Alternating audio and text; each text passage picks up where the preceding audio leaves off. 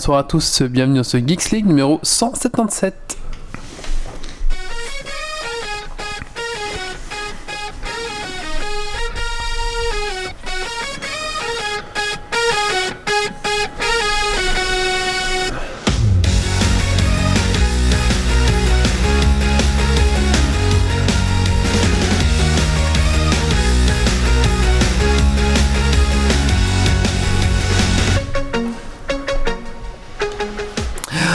Bonsoir à tous, bonsoir à toi, bonsoir à tous, bienvenue dans Geeks League numéro 177 euh, saison 9. Bienvenue à toi dans ton podcast tech qui sont la frite et la bière.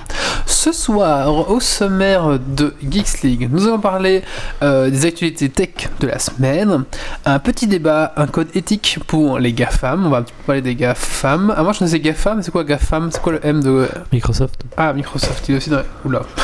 il m'a fait peur, il a renversé son coca. Il est dans l'ombre, on l'oublie souvent, il mais était il est là. Un retour sur la fact et troll et légende. Ensuite, nous allons parler un peu politique ce soir, euh, parce que coutume n'est pas. Euh, Première fois n'est pas coutume. Première fois n'est pas coutume. Merci.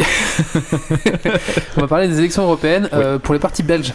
Oui. Pour les Français qui nous écoutent, désolé, mais. Bah, il- on va parler des partis belges, on va parler aussi un petit peu de tous les gros partis européens, parce que je pense qu'on n'en a pas encore beaucoup entendu parler, et puis bon, voilà. Au moins Voilà, comme ça, si fait. vous n'entendez qu'une fois parler, bah, vous entendrez sur Geeks League. Tout à fait. Voilà. Et euh, un petit sujet sur euh, comment bien débuter dans Magic Arena, donc le jeu euh, en ligne euh, bah, développé par Magic euh, Wizard of the Coast, of the Coast. Donc le, le même jeu que le jeu de cartes éponyme que tout le monde connaît. Wally ne pouvant pas parler d'autre chose vu qu'il ne fait plus que ça. Non, c'est pas Oui, vrai. tout je- à fait. Je Non. m'occupe de ma fille et je joue. Voilà. Euh, aussi également les coups de cœur, coups de gueule. Et puis, euh, ben, pas Dragon Quiz Point parce qu'on est que trois chroniqueurs, donc ça rime pas vraiment à grand chose. Voilà. Oh, je on trouve que gagner quand on peut pas points. en faire comme ça parce qu'il n'y a pas assez de monde, on devrait tous prendre 5 points juste pour la vrai. Ah, je participation. suis d'accord, ce serait pas Ouais, mal. vrai. On va faire euh, quand, euh, de quelle couleur est. euh, Et la canette à côté de Wally. c'est ça. Elle est verte. Alors, tous ceux qui ont un pull euh, gagnent Noir. des points.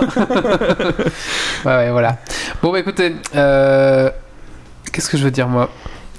Alors, installe-toi confortablement dans ton fauteuil de train, de voiture, de bureau et monte le son.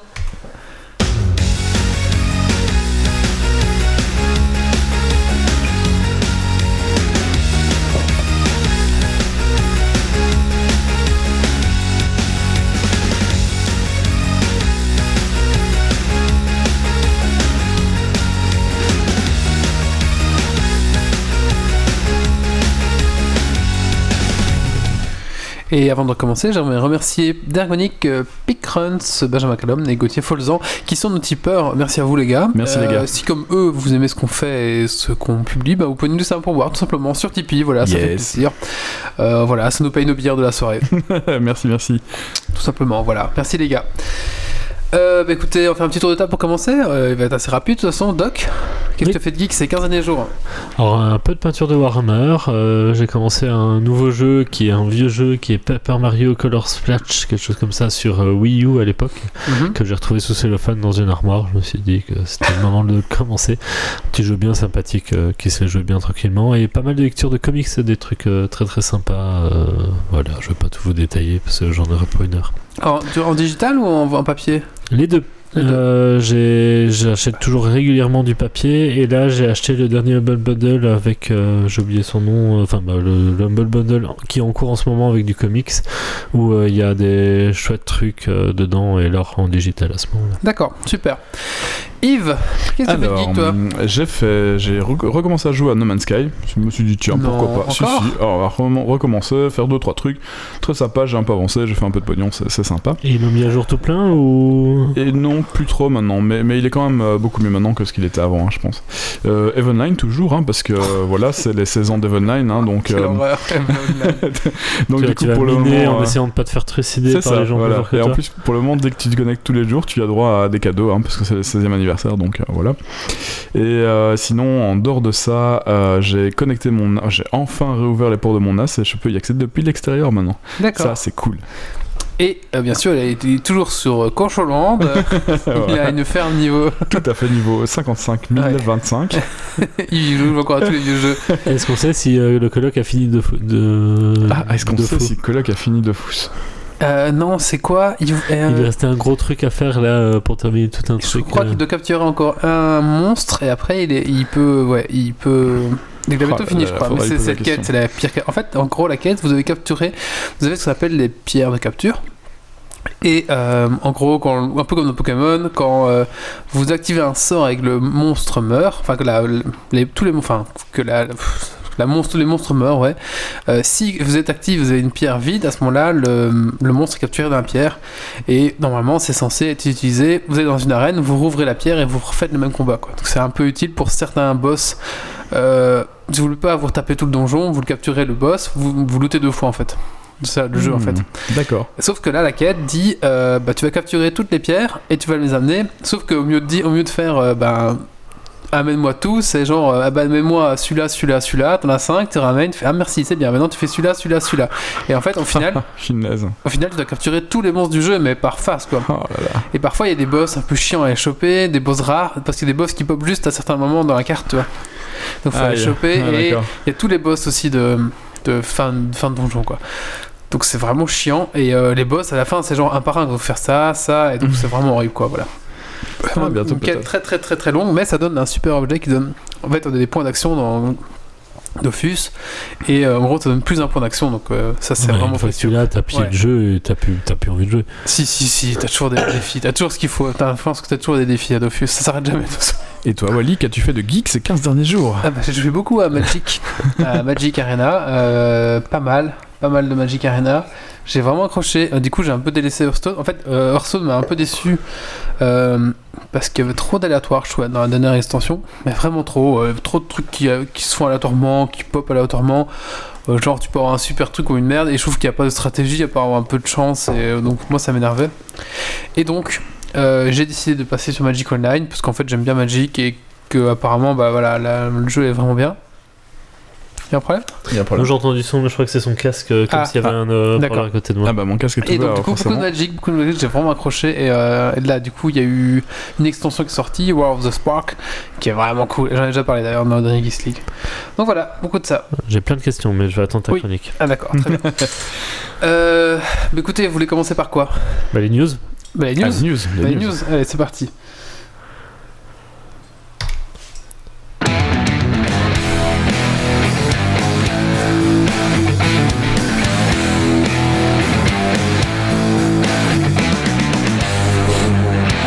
Flash, euh, infraction et retrait. Il va falloir faire attention au flash car si vous perdez tous vos points, votre compte sera supprimé. Non, je ne parle pas de permis voiture et d'excès de vitesse, mais d'Instagram qui travaille à l'élaboration de nouvelles règles pour la suppression de comptes au délai de. Enfin, la euh, suite à un certain nombre d'infractions dans un certain délai, pardon. J'ai mal écrit. D'accord. Donc, euh, plus de détails prochainement. Les règles exactes ne pas, sont pas sorties, mais ils travaillent là-dessus. Comme sur YouTube, avec 3 strikes, c'est fermé, merci, au revoir. Ah oui? Ouais. Mince.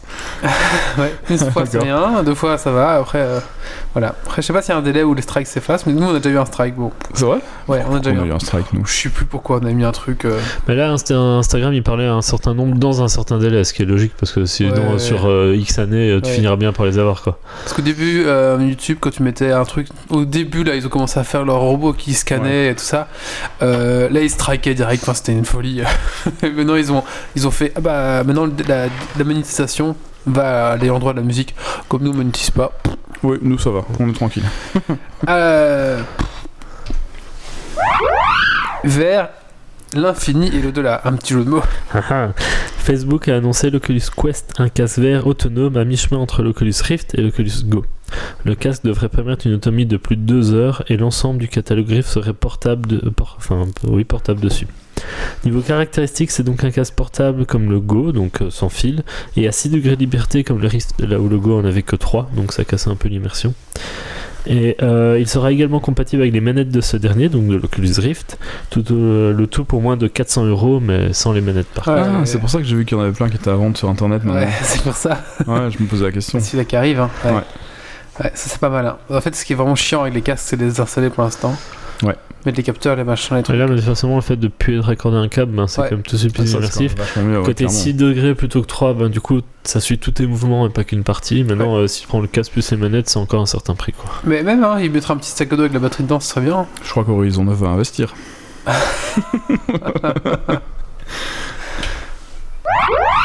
Quand la technologie se plie en quatre.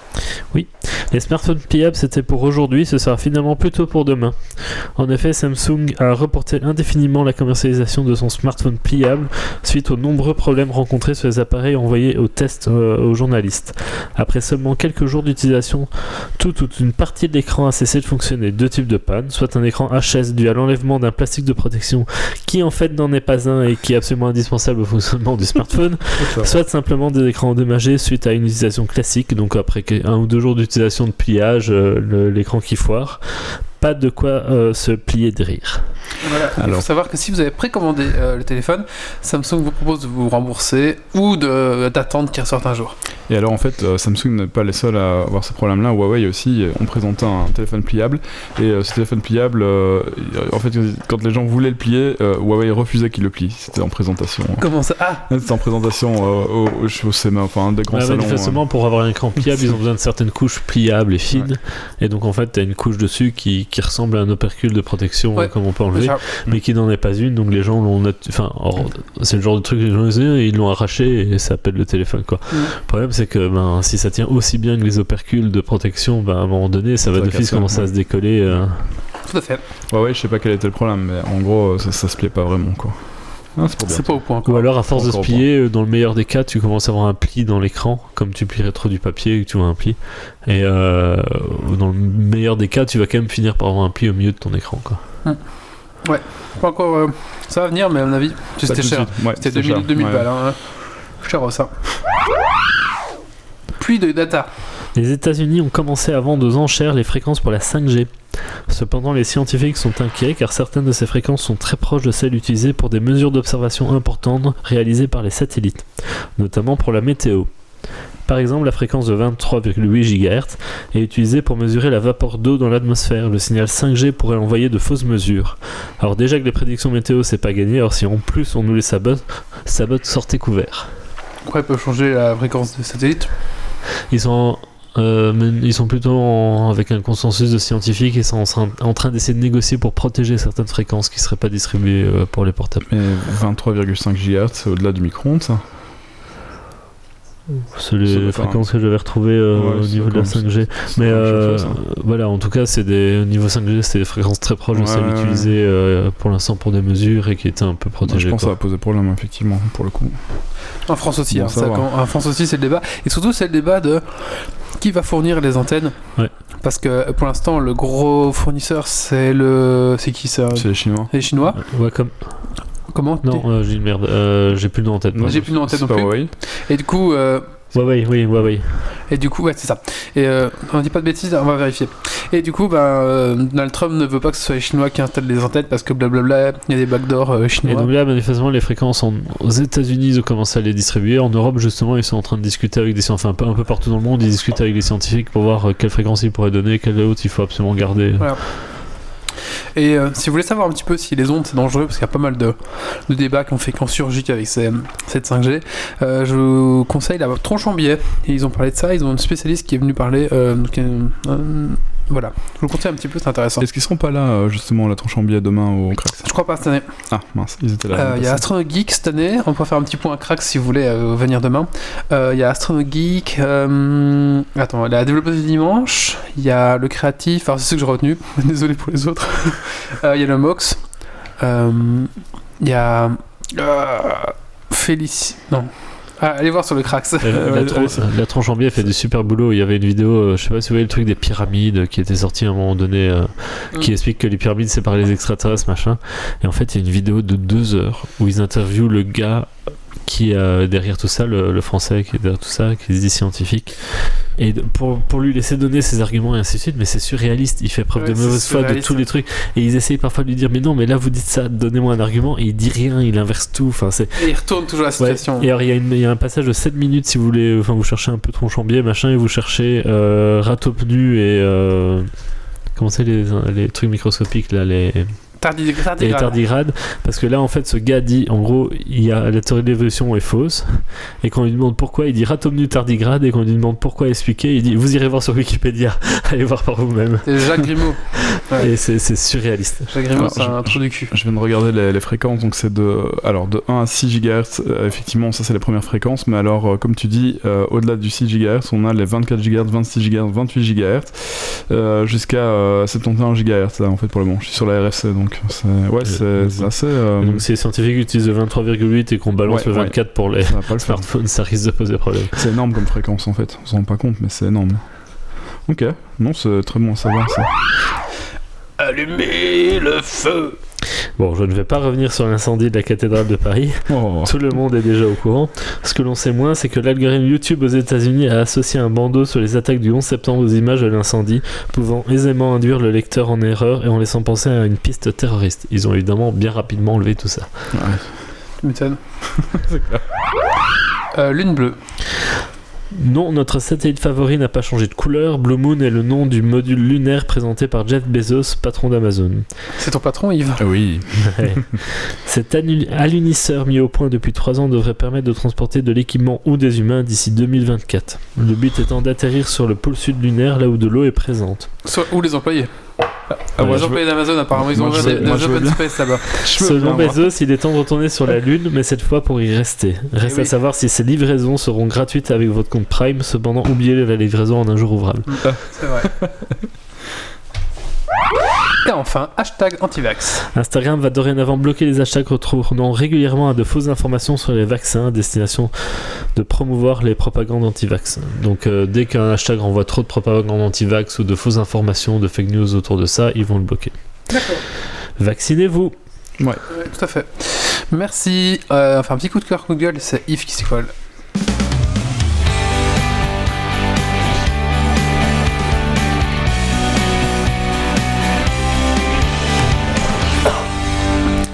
Alors, ce sera un petit coup de cœur pour le Crax qui a lieu demain, parce que Thomas Stinodar et, le, et- ouais, en fait toute l'équipe ont fait un travail de dingue pour que ce soit encore une fois euh, présent gratuitement pour vous à Arlon, euh, donc dès demain à partir de 9h30 à l'Itela Non?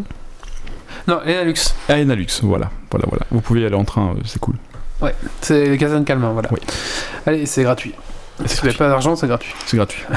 Voilà. Et c'est très bien. Et on y sera. Euh, bah, écoutez, je, vais faire, je propose de faire ma rubrique comme ça. On... D'accord. Après, parce, que, Alterne. parce que Guillaume en a deux, du coup, il faut faire. euh, toi. Ah oui, il faut tourner, oui. Euh, du coup, on va parler ben, de Magic Arena.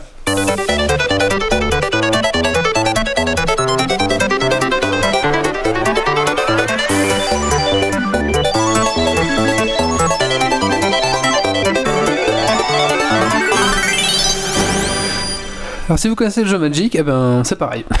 c'est vraiment pareil, D'accord. c'est vraiment les mêmes règles. Euh, c'est vraiment, vraiment, vraiment les mêmes règles, les mêmes cartes, les mêmes extensions. Euh, savoir que quand une extension sort dans, sur papier, l'extension sort aussi sur euh, le jeu. Quoi. Donc c'est vraiment, les jeux sont vraiment calqués les uns sur les autres. Quoi. Vraiment, vraiment la même chose. Est-ce que c'est le même prix? Euh, oui. non, je pense que c'est plus économique de jouer sur Arena. Ouais. Je sais pas, ils vendent combien le booster là-dessus? Pardon, excusez-moi. C'est euh, en gros pour 50 euros, si tu veux payer. hein. Pour 50 euros, tu achètes 45 boosters. 45 packs de cartes quoi, donc Ouais. c'est un peu moins cher que d'achat. Heureusement, c'est un peu moins Oui, cher que moins achats en physique. les escrocs, oui, oui, c'est moins cher. Ah, tu dis les extras, mais euh, avant qu'ils aient Magic euh, Arena, ils avaient Magic Ouais. Online. Mais MTGO, là, là et c'était. exactement le même prix quasiment que le, le physique pour du. Ouais. Donc, euh, Ouais, c'est vrai. Par contre, si tu réunissais une collection complète, donc euh, une, une saison, enfin une, une édition complète sur Magic euh, GTO, il y avait moyen à ce moment-là qu'ils l'envoient euh, en, en physique. C'est vrai? Ouais, mais il fallait réussir à, à réunir le- la collection complète. Ouais, c'est chaud. Euh, je sais d'où il venait le son. C'était toi qui avais pas coupé. Moi qui l'avais pas coupé sur le portable. Alors, Magic Arena cartonne pas mal pour le moment. Euh, voilà, et si vous cherchez un jeu très complexe, je vous le conseille fortement. Faut savoir que cette semaine, Magic a été élu comme le jeu le plus complexe au monde. Ah oui. Ouais, c'est Ouais. juste qu'ils ont tellement de cartes et de Oui, règles c'est à la ça. con différentes. c'est facile en fait. À chaque fois que tu fais une extension, tu changes une règle, tu crées une nouvelle règle que tu ne reprends Ah, surtout mais- pas dans les extensions suivantes. Comme, ça Ouais, court, ça, c'est comme, clair. ça, cou- comme ça court depuis 30 ans, ça fait des combinaisons de folie, et voilà, c'est ça qui est drôle. Euh, voilà, si vous êtes un joueur, de, même si vous êtes un joueur de cartes IRL et que vous n'avez plus d'amis ou, euh, ou que simplement vous avez moins le temps de sortir, euh, vous avez envie de vous y mettre et vous n'avez jamais eu d'amis avec qui jouer. Ouais, ou simplement vous avez un boulot qui vous prend et vous n'avez pas le temps le soir ou pas les moyens de vous déplacer, bah, je vous conseille vraiment Euh, si, vous étiez un joueur, un- si vous êtes aussi un joueur de Hearthstone et que vous avez un petit peu marre, euh, vous êtes lassé du jeu parce que la méta est toujours la même. En gros, il y a deux classes ou trois, quatre, quatre, quatre decks qui vont tourner et c'est tout. Il faut attendre après bêtement la saison. Bah, lancez-vous dans Magic, je pense que vous allez un peu mieux vous épanouir euh, dans Magic Arena, même si Hearthstone, je trouve, est un bon tremplin pour commencer les jeux de cartes. Voilà. Alors, c'est un free-to-play, donc euh, c'est gratuit. Est-ce que c'est un free-to-play ou un pay-to-win? Alors Non, non, parce que, ouais. En fait, c'est un pay to win, mais il y a un plafond, quoi. À partir du moment où t'as ton deck, euh, même si t'as mis beaucoup d'argent, euh, t'auras quand même que 60 cartes dans ton deck, quoi. Donc, à un moment donné, euh, voilà. Il y a moyen, en- franchement, en free to play, de se démerder.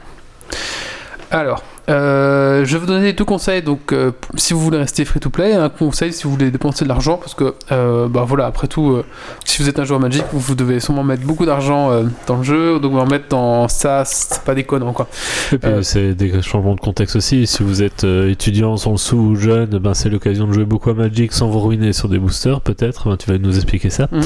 À l'inverse, ben, si vous commencez à être des trentenaires ou des quadras qui travaillaient, qui Oui. avaient moins le temps à y consacrer, ben, c'est peut-être vous avez les moyens de mettre un peu de thunes, mais du coup à pas perdre trop de temps à, à réunir ce que vous avez besoin. euh, Ouais, c'est ça, tout à fait. Et jouer plus, plus sereinement euh, sans euh, y passer 200 heures quoi. Vous allez voir que le jeu est assez généreux pour un free-to-play au niveau des cartes. Bah, je compare avec Hearthstone où Hearthstone a une quête par jour et basta qui rapporte entre 50 et 100 gold et un booster c'est 100 gold. Donc on peut s'acheter euh, un, Un booster, tous les deux jours. Ouais. En gros. Ouais, c'est pas mal, hein. Ouais, bah, un booster par jour, voilà. Mais vous allez voir que Magic sont un peu plus généreux. Alors, Mais ils, ils vont le rester ou c'est pour lancer le jeu C'est toujours ils la bêta C'est toujours la bêta. toujours la bêta, ouais. Mais quand ils passeront en finale, peut-être que ça non, va je changer. crois pas. Ça, il faut motiver les gens à venir euh, tous les jours, etc. Est-ce qu'ils vont resetter tout pour passer Non, c'est fini. Ça a déjà été reseté à, à l'époque, quand avant la bêta, avant la, la pré- pré-bêta, mais non plus maintenant c'est bon. Alors, quand vous allez vous inscrire, vous allez recevoir tout simplement un deck de base, euh, tiré parmi 5 au hasard, je crois. Un petit deck, avec ce deck, vous allez pouvoir commencer à jouer. Alors, il faut savoir que euh, au début, vous de, vous allez pouvoir passer du niveau 1 à 25. Entre chaque niveau, vous allez gagner des gold, euh, des paquets de cartes, des boosters ou des cartes, ou même carrément des decks complets de cartes. Euh, vous allez voir aussi, recevoir aussi des tokens. Des tokens, ça permet un token rare permet de créer n'importe quelle carte rare du jeu. Ça permet de crafter en fait. D'accord. Et quand tu dis des decks un peu au hasard, c'est genre sur les dernières extensions, sur les, les cartes génériques ou sur toutes les extensions existantes? Non, non, ils font des. des- c'est, c'est le format standard, donc c'est, le format les, standard. c'est les 4 ou 5 dernières extensions. euh, voilà. Pour Ouais, l'instant, va les- ils font toujours une espèce d'édition un peu annuelle ou avec des cartes un peu standard. C'est ça. Donc le là, temps, en euh, septembre, il y a le M20 qui va arriver. Ouais, c'est ça. et donc, euh, Voilà, c'est ça. Et c'est en fait, sachant qu'il y aura une tournante pas comme dans c'est un peu l'équivalent des decks que tu peux recevoir quand tu vas en boutique. Ouais, c'est ça. Parce que celui qui veut démarrer en boutique, vous pouvez recevoir un deck gratuitement pour vous Ouais, initier. Ouais. C'est vrai Ouais, Ouais, tu vas en boutique, tous les vendeurs Magic, euh, euh, ils vont te filer un deck. Et il va te faire, un- il va- il va jouer avec toi. Après, il va te filer le deck. En fait, Ouais. ils vont te créer un compte sur le sur Magic en fait. euh, Mhm. euh, tous les joueurs ont un compte entre guillemets. Et Ouais. quand tu crées un compte, t'as le droit à un deck euh, dans les boutiques. Ouais, c'est ça. D'accord. Comme si tu vas faire certains événements euh, en boutique, euh, genre euh, tu, tu peux jouer tous les vendredis en boutique Magic, tu reçois après un, un petite carte euh, un peu spéciale Ah, en mal, et ça. tout ça. Et donc c'est des decks qui sont pas foufou, hein, c'est pour apprendre à jouer, c'est pour s'initier. C'est des decks qui vont avoir les cartes génériques un peu ben, d'année comme le M20 de machin, et puis euh, quelques cartes de l'addition d'avant généralement. Bah, là, euh, franchement, les, les decks sont bien, il y a des thématiques, hein, noir, bleu. oui, ils sont pas, ils sont pas Et mauvais. il y a mais quelques ils- rares, quelques mythiques, il y a quand même une rare, deux, trois, euh, et une mythique en général dans le deck, donc c'est pas dégueulasse non plus. Et vous avez cer- certains outils là, certaines cartes vont vous permettre après de construire un deck un peu, un peu mieux. Donc en fait, vous avez gagné des niveaux, et en plus des niveaux à entre. Vous avez, gagné des orbes une espèce de roue à débloquer. Vous avez placé ces orbes, et au final, vous avez encore regagné 5. Donc au final, on va vous filer 10 decks pour commencer le jeu. Et Euh, au final, toutes les personnes vont recevoir les 10 mêmes decks oui, ou... au final, tout le monde aura du même deck. Euh, je crois que vous avez 5 tokens rares pour créer des cartes, euh, pas mal de boosters et pas mal d'or. Donc franchement, au début, le jeu est très très très très généreux. Alors mon conseil, c'est de garder tout ça et euh, de pas les craquer directement avant de savoir, surtout c'est nouveau à Magic, avant de savoir ce que c'est le jeu. Donc gardez ça précieusement, jouez les decks qu'on vous donne pour l'instant et après voyez un petit peu. C'est donc du, que du PVP ou il y a de- des scénarios et de l'histoire? Pour l'instant, il n'y a que du PVP. Mais alors, il y a des événements, je vais vous expliquer après. Donc, au début, n'achetez pas du tout de booster, hein, euh, jouez avec les precs définis, finissez la roue des talents, allez jusqu'au niveau 25, et là, vous allez voir un petit peu, vous allez voir ce que vous allez avoir au niveau des golds et des boosters. Bon, les boosters, si vous en avez, vous pouvez les ouvrir, bien sûr, a pas de souci. Euh, alors, euh, connectez-vous tous les jours, c'est. Le mieux, ce serait de jouer tous les jours. Pourquoi? Parce qu'il y a une quête hebdomadaire qui vous donne d'abord 250, 100 pièces d'or, et puis une carte, et puis 100 pièces d'or, 25 pièces d'or, une carte. Enfin voilà, ça vous donne quand même 3 cartes, ou 4 cartes, et euh, 400 gold, un truc comme ça, donc c'est pas mal. Euh, faut savoir qu'un un booster, c'est 1000 gold. Et aussi la quête. euh, Enfin, vous avez cette quête hebdomadaire, vous avez une deuxième quête hebdomadaire qui va donner entre 500 et 725, 750 gold. Donc, euh, je pense que tous les jours, il y a moyen d'avoir euh, un, un booster gra- gratuit. Et en plus, il y a une quête, la weekly daily, enfin la weekly euh, quest, qui elle va vous donner Hebdomadaire, tu voulais dire journalière quoi Journalière, ouais, c'est ça. Pardon, oui, journal. Donc il y a deux quêtes journalières et il y a une quête semestrielle qui, elle, vous donne en gros 4 boosters, je crois. Si vous la faites. Par semaine. Par semaine. Hebdomadaire. Ouais. Hebdomadaire. Je sais pas le Donc, dire. journalier tous les jours, Ah, hebdomadaire une fois par semaine. Donc en gros. Mensuel, c'est une fois tous les mois. d'accord. Semestriel. Semestre, c'est tous les trois Si mois. vous jouez tous les jours et vous faites toutes les quêtes, semestre. Il y a moyen, euh, Trimestre, trimestre, oui, pardon. il y a moyen de, je pense, d'avoir facilement euh, 15 boosters par semaine, gratos.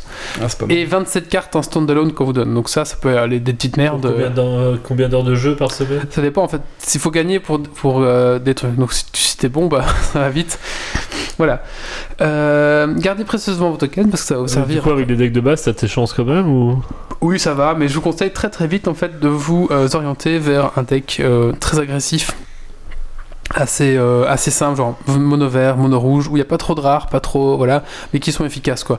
Et donc avec ça, vous allez pouvoir farmer en fait le, le- farmer les. Genre euh, sur les connaissances acquises ou genre euh, chercher dans Google, euh, des gens vous, auront, des- vous, vous donneront des decks sympas Je, je vous conseille d'aller sur MGT, MGT Top 8 euh, et Either, Either Hub, où là il y a des gens qui, ont, qui proposent plein de decks, il y a un petit schmack, et il y a aussi la catégorie deck, deck euh, euh, euh, euh, qu'on appelle ça, le budget deck budget, et du coup là vous allez pouvoir trouver des decks efficaces, mais budget quoi. Puis forcément, voilà, c'est là où la limite, forcément, si un gars paye, il va avoir directement le meilleur deck du monde, mais c'est pas parce que t'as un très très bon deck que tu vas savoir bien jouer quoi.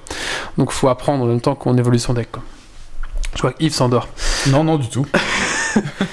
Euh, Mais je joue pas beaucoup aux cartes alors, du coup. Ah ouais, d'accord, d'accord. Ouais. vrai. Mais je te le conseille. hein. Ouais. Alors il y a aussi les événements. Euh, je vous conseille de garder tout ce qu'on vous donne au niveau de, de l'or et tout ça pour le dépenser dans les événements parce qu'ils sont assez rentables. Euh, donc en fait il y a le draft. Donc le draft vous allez payer 5000 pièces d'or ou ou en, en gemmes je sais plus combien ça coûte. Si vous êtes, enfin les gemmes c'est après. Euh, 5000 pièces d'or et avec ça on va vous donner 6 boosters. Vous allez, ces boosters sont à vous donc vous allez les ouvrir. Avec ces boosters vous allez vous faire un deck et vous allez rentrer dans une partie où tout le monde a fait la même chose. Donc tout le monde va jouer. C'est un draft mais avec des boosters complets et où tu partages pas les boosters bah, avec les Il y a les deux, il y a les scellés, il y a y, un scellé, il y a le draft aussi. Donc tu peux aussi faire du draft. Donc le scellé, ça on donne 6 paquets, tu fais ton deck avec ça. Et le draft, ben il y a 3 trois boost- chaque personne a 3 boosters. Et une fois que tu as pris une carte, tu fais tourner à l'adversaire de gauche quoi. Et tu fais un deck au fur et à mesure quoi. D'accord. Donc tu ouvres ton paquet, Ouais. tu regardes, tu prends une carte, Ouais. tu donnes à ton joueur de gauche, Ouais. tu reprends le paquet du joueur de droite, tu regardes, tu prends une carte et ainsi de suite, tu fais tourner. Et après tu rouvres ton troisième paquet et là, tu te fais un deck au fur et à mesure.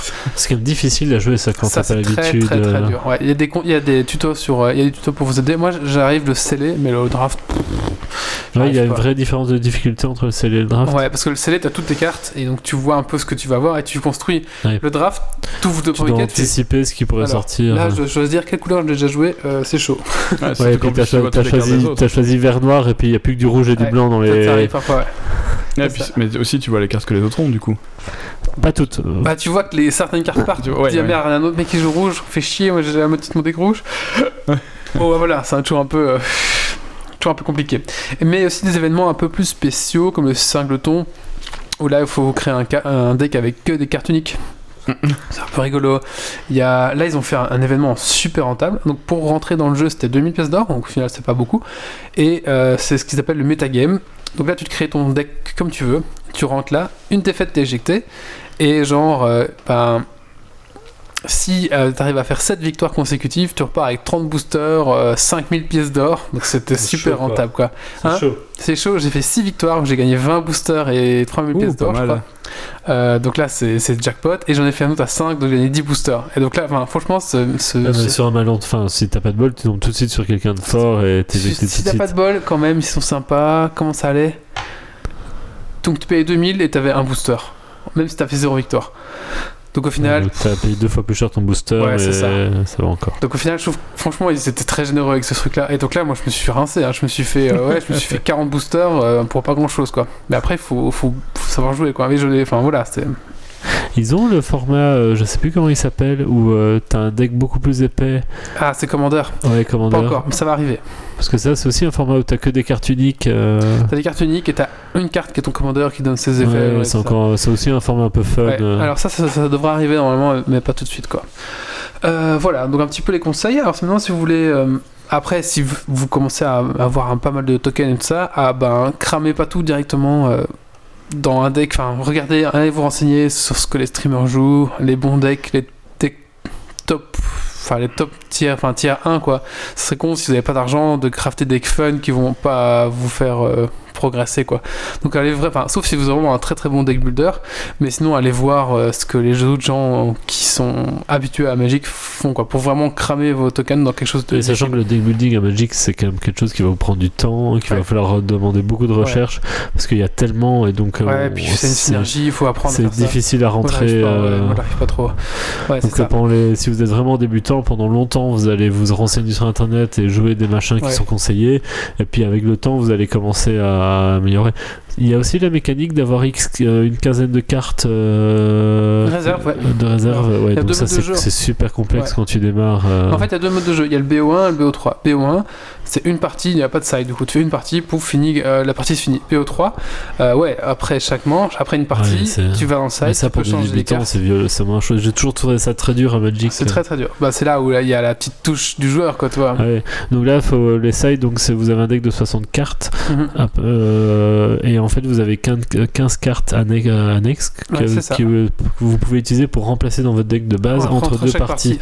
Euh, donc quand vous faites plusieurs parties d'affilée pour un même tournoi ou autre, mais donc il faut quand enfin déjà c'est dur de, de construire son deck de base. Mhm. Et alors le side, ben, c'est vraiment prévoir des, des cartes Bah, euh, bah, pour ça, ces- ça, ça des à cas particuliers. Ça, euh, ça vient genre. Ça le, le deck qui, est, qui casse un peu de votre deck, euh, vous allez pas savoir faire grand chose dessus, ben vous avez une ou deux Mm. sides qui vont vous permettre de le contrer. Enfin, et donc ça c'est vraiment beaucoup d'expérience pour à fait. ça. Mais Parce ça que vient même- en jouant, ouais. Même si vous avez trouvé sur internet un gars qui vous a expliqué faut mettre ça dans votre deck, faut mettre ça dans votre side, savoir gérer son side pour savoir qui, quoi remplacer quand, euh, c'est très aussi. complexe quoi. Va faire tourner le deck comme le créateur, c'est pas facile. Enfin voilà, tout ça euh, fait que à un moment donné, vous aurez quand même un petit pactole de pognon, un petit pactole de tokens. Et ben là, euh, soyez pas bête, regardez, si vous voulez vous faire vraiment un deck, regardez euh, quelle édition bah, vous avez plus besoin dans votre deck. Comme ça, avec un peu de chance, vous allez pouvoir ouvrir 7 rares, donc vous ne devrez pas cramer le token pour. euh, voilà quoi. Oui, Pour, parce qu'il y a euh, plein de, plein de boosters d'éditions différentes Ouais, puisque c'est en standard. Ça, ça, regardez bien ça. Euh, maintenant, faites gaffe aussi, si vous n'avez pas beaucoup d'argent. Bon, là, en septembre, il va y avoir une rotation, donc les deux, trois dernières euh, éditions vont sortir du mode standard. Donc, c'est peut-être bête d'aller acheter des boosters de, ça qui vont. Tu sais réexpliquer les rotations et Je le mode standard ou pas. En gros, euh, c'est tous les X. En fait, quand il y a trois extensions qui sortent. C'est tous les 2-3 ans ou Non, non, ça, c'est après trois ou quatre extensions. Euh, Ils sont à combien d'extensions par an? 2 ou 3 Euh, je crois qu'ils sont à 3 maintenant. Je... Ouais, ils sont à 3. Ils sont à 2 plus le M20 ou le M19 à 3. Plus la base. Et donc après, quand la base sort, il y a deux qui sortent, je crois. Et ainsi de suite. Et donc tout- en fait, le- le- le- en gros, je crois de mémoire, euh, ils ont changé plein de fois ça le système. ouais, c'est remis à caution, mais dans les grandes lignes, c'est que vous jouez avec les deux dernières années Ouais, d'extension et à un moment donné, ben, quand euh, il y a un an qui a sorti, enfin qu'on a complété un an, ben, on sort la troisième année euh, derrière pour rester sur les deux dernières années. Ouais, ils donc vont il y a faire des un cartes mode qui euh, sortent, on jouer tout après. Mais bon, Et après, il y a d'autres formats de jeux qui permettent de jouer Ouais, d'autres ça. choses, qui vont être des formats où on va plus loin dans le temps, mais donc ça permet de sortir des vieilles cartes que Le Noir. plus. Et Ah, c'est a- vintage euh, Legacy même. c'est ça, parce que le- les modes au-delà de standard, généralement, c'est des modes qui ne prennent pas les Lotus Noirs, les machins de tout début. Et puis t'as les modes vraiment les Au début, vraiment des Vintage. craquées en fait. Euh, mais où là, en fait, t'es obligé d'avoir des cartes de la première édition parce que c'est celle-là qui a été craquée et sinon tu, Mais tu ça es sera nul. pas réimplémenté dans Magic euh. Bah, ça aurait pas de sens, à Non. mon avis, dans un jeu ligne. Bah voilà, et euh, si vous voulez mettre de l'argent dedans, euh, bah sachez qu'il y a le pack de bienvenue à 5 euros qui est vachement rentable. Je crois que c'est 5 euros euh, qui dit booster. Bon bah voilà, c'est pas mal rentable. Et même des gemmes, je crois. Les gemmes, ça permet d'acheter des boosters aussi. C'est une autre monnaie quoi. Euh, et aussi, bah attendez qu'une extension sorte parce qu'en général, il faut une précommande qui est un peu plus rentable. On va vous C'est filer. euh, l'équivalent des boîtes en fait. Ouais, c'est ça, c'est ça. Donc en fait, euh, mieux de, de- pour, je sais plus comment ça va. C'était, enfin, vous avez un peu plus de cartes que ce que vous payez normalement. Euh, et euh, aussi, vous avez un petit bonus, un petit, euh, une carte, enfin, des cartes animées, quoi. Vous avez une carte animée et puis un- et une, et une rare aussi. Un, un booster euh, en vrai, c'est un peu moins de 3 euros, je crois. Ça dépend, ça dépend, ça dépend. Euh, parce que maintenant, tu peux acheter les packs mythiques aussi. Enfin, c'est un business, mais ouais, c'est ça. ouais. Euh, je sais plus, je sais plus combien je payais ça, mais c'est cher. hein. Là, sur Amazon, j'étais à 2,70, 2,80 le, le, le, le booster 15 cartes. Ouais. Euh, 15 cartes. C'est pas cher ça. Ça me semble pas cher, mais c'est Ouais. peut-être possible, je sais Mais en fait, ça, ça dépend. Mais sachant que dans les 15 cartes, t'as aussi euh, un terrain, machin, enfin. C'est ça. Euh, voilà, donc je vous conseille vraiment, euh, si vous aimez les jeux de cartes, J'imagine que tu dois pas trouver tes terrains là, tu les as autant que tu veux. Les terrains de base sont limités, mais les terrains spéciaux, faut que tu les chopes. Ah oui, ça oui, mais c'est plus du terrain. Les autres terrains sont limités. ouais. Les terrains, et du coup, à chaque, à chaque, à chaque édition, tu as tous les terrains de l'édition. quoi. Enfin, parce que les terrains sont différents Pour faire joli. au niveau, au niveau de faire Ouais, joli. c'est- ouais. Ça, tout à fait. Voilà, bah écoutez, voilà, si Bah, vous avez des questions, merci, n'hésitez Wally. pas. Ouais, de rien. Moi, tu m'as donné vachement envie de m'y remettre. Euh, maintenant, euh, j'attends que ça sorte sur, euh, sur Mac ou sur euh, iOS, euh, sur iPad ou quoi, euh, parce que sur PC, je joue plus. Sur Switch. Euh, Mais Ça non, mais sur, sur iPad, sur sur iPad, iPad. ils ont parlé, ça, ça va venir. Ils voulaient pas le faire au Ou début. au moins sur Mac, comme ça, sur, euh, enfin, c'est- moi j'ai des, j'ai des Mac donc euh, c'est limitant. Mais Mac, il- sinon tu mets une virtual machine. Ouais, Ouais. non, ça je, ça, je me casse pas les couilles d'installer tout ça juste pour jouer à Magic. euh. Monsieur. Il va te le faire. Easy. Je connais pas le Mac. non, ça c'est facile. Non, mais je- voilà, bref. Mais en tout cas, non, ça a l'air pas mal parce que du coup, ça a l'air d'être vraiment jouable en free to play. Ouais. Euh, Ouais, ça, donc, ça, c'est chouette. Est-ce qu'en termes.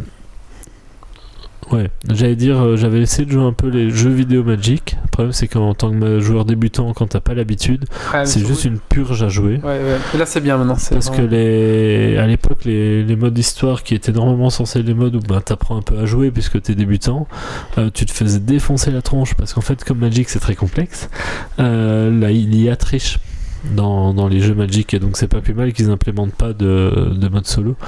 Il y a un mode Pour entraînement pour l'instant. Euh, du coup, tu joues contre euh, l'IA, mais Oui, qui mais est là, pour l'instant avec, dans- avec la nouvelle extension qui est aux fraises.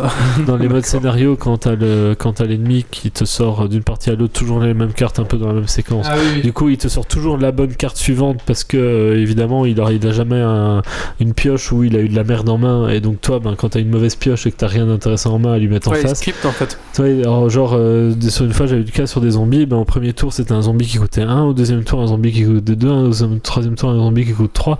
Mais toi, en fonction de ta pioche, t'as pas toujours à chaque Ouais. tour un truc de, la du niveau du tir, hein. euh, la pioche parfaite à sortir. Et à un moment donné, j'avais réussi à contrer une sale carte qui faisait vraiment de la merde. Je la contre une fois en tapant un méga sort, une deuxième fois en retapant un méga sort. Il avait plus de carte en main, tu vois. L'ennemi, il avait déjà sorti deux fois la même carte. Et ben la carte suivante qui piochait, il me ressort une troisième fois exactement la même carte que je venais péter deux fois, qui était super forte. À un moment donné, t'es là, bah oui, mais non, moi, ma main, elle a des limites et je me suis fait défoncer, tu vois. Ouais. C'est un peu frustrant. Hmm. Il n'y aura pas de mode PVP. Méchant tir. Non. Oui, pas bien l'IA. C'est pas prévu le mode PVP en tout cas pour l'instant. Non, mais super, ben, ça donne envie en tout cas. J'espère qu'ils vont se dépêcher à sortir sur les autres OS. Alors il y, a un ladder- il y a un ladder aussi. Et si vous arrêtez le rang mythique, mais après dans le rang mythique, t'as dans les top 1000 en fait. Mythique 1, Mythique 2, Mythique 3. Ah, c'est un peu plus compliqué, ouais, c'est ça. En fait, c'était entre 1 et 1 1000 et 1. Ouais. Et ben, euh, à la fin de la saison, vous êtes invité à un tournoi. Oh, nice. Et euh, en ligne, quoi. Et si vous gagnez ce tournoi, après, vous êtes invité physiquement dans un vraiment un vrai truc. euh, voilà. Donc tout le monde a un petit peu sa chance, on va dire. Les saisons d'un an Hmm 6 mois, combien de temps les saisons Un mois. Un mois Mm, ouais. Donc à chaque mois, tu peux te qualifier. Ah, so- non, ce mois-ci, il n'y a pas de qualification. On se qualifiera pour rien, je crois. Mais le mois d'avant, on pouvait se qualifier pour un truc. Ah, c'est pas Chouette. mal, hein. Ouais, Ouais. ça, j'y suis pas encore. Faut jouer beaucoup, je suppose. Ouais, faut jouer beaucoup, ouais, faut jouer bien aussi. Ouais. c'est pas encore mon cas. Voilà. Il me dit ça, c'est celui beaucoup, qui a le plus d'expérience entre nous. Oui, mais bon, les, les mecs, Ouais, c'est c'est vrai, c'est des, ouais. c'est des pointures, quoi. Merci beaucoup, euh, Wally. Il y a des gens qui font que ça. Faire un petit coup de cœur, coup de gueule, et c'est. Euh... Doc.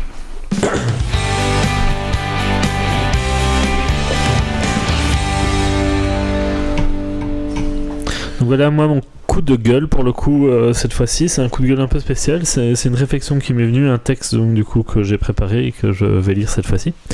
Donc, euh, ça fait suite à un post Facebook d'un ami qui a déclenché euh, ma réflexion, que je vais vous partager. Donc, tout d'abord, sur le contexte, je réagissais à la base à un énième post Facebook autour de l'incendie de Notre-Dame de Paris. Alors, beaucoup de choses ont été dites sur le sujet. Certains ont été émus de l'événement, d'autres étaient choqués par les proportions que tout ça prenait. Mon but ici, c'est pas de revenir sur ce débat, donc euh, voilà, peu importe. Mais ma réflexion, c'est celle-ci. Alors, euh, du coup, la personne réagissait de manière euh, émotionnelle à, tout ça, parce qu'il y a eu beaucoup d'émotions autour de cet événement. Il n'y a rien de honteux à partager une émotion.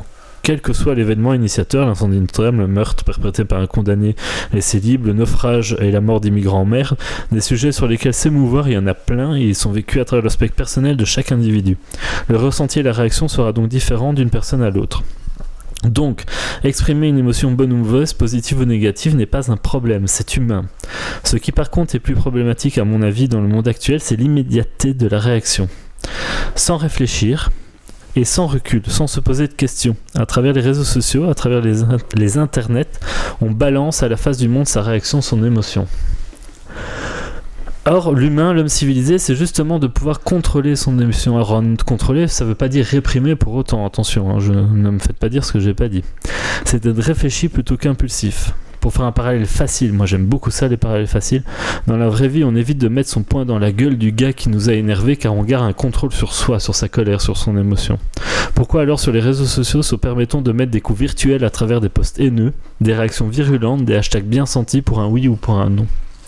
Ne devrait-on pas s'imposer un peu de savoir-vivre IRL à nos conversations en ligne? De la même façon que l'on ne prend pas pour acquis tout ce qui nous est raconté par ce tonton un peu mytho, ne devrait-on pas avoir un regard un peu critique sur ce qu'on lit et sur ce qu'on publie? À mon sens, immédiateté, l'instantanéité de la réaction, c'est une des plaies du 21e siècle. La réaction instantanée émotionnelle, c'est le mécanique qui permet aux fake news, au harcèlement sur le net, aux théories du complot d'exister. Car prendre du recul, attendre, vérifier les faits avant de publier est devenu un obstacle insurmontable.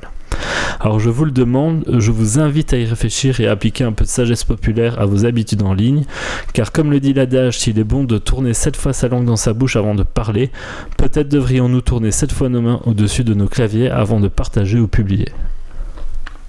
Très bien, très bien. J'ai un post-it euh, en dessous de mon écran qui indique euh, ne réponds pas trop vite à- aux questions qu'on te pose. J'ai vraiment un post-it avec ça sous mon écran. C'est vrai Ouais. Mais euh, ça- c'est voilà, enfin, c'est c'était, pour le euh, travail, hein, ça n'a rien à voir avec euh, ce genre de réaction. En, règle générale, je prends le temps de, de voir les choses dans l'ensemble avant de répondre. Maintenant, je sais que dernièrement, euh, la, même dans les gros journaux, le soir par exemple, a publié euh, quelque chose à propos de, des Gilets jaunes dans l'hôpital à Paris de la Saint-Pétria. Le premier, c'était euh, des Gilets jaunes ont, euh, ont fracassé, enfin, sont entrés en, par, effraction dans l'hôpital, enfin bref. Euh, comme tout le monde, en fait, ça venait d'une dépêche, euh, c'est Mediapart, je pense. Si c'était pas Mediapart, c'était encore un, un- un autre, une des grosses euh, agences de presse. Pour se raviser après, dans, dans l'heure qui suivait, pour se raviser. Euh, tout ça parce que euh, la dépêche est arrivée, elle n'a pas été vérifiée par aucun des journalistes. Alors c'est le problème. À l'heure actuelle, autant les gens euh, ont une simultanéité de, de réponses, autant même les journalistes le font par simplicité. Parfois, c'est un peu dommage. Voilà. Ouais, voilà, Ouais. c'était pour partager mon ressenti sur euh, un petit coup de gueule un peu différent de Ouais. d'habitude. D'accord, très bien. Très Qu'est-ce bien. qu'on fait maintenant? On attaque. euh, Bah alors soit La on fait la chronique ou- de Geek, de, de, de, de Yves, et Oui, comme euh. ça je ferai ma chronique après, et je faire parle ça. pas trop d'affilée. Mm. Ok, très bien. Allez, c'est parti. On envoie Yves. Pas trop loin parce que sinon je vais tomber, ça va faire mal.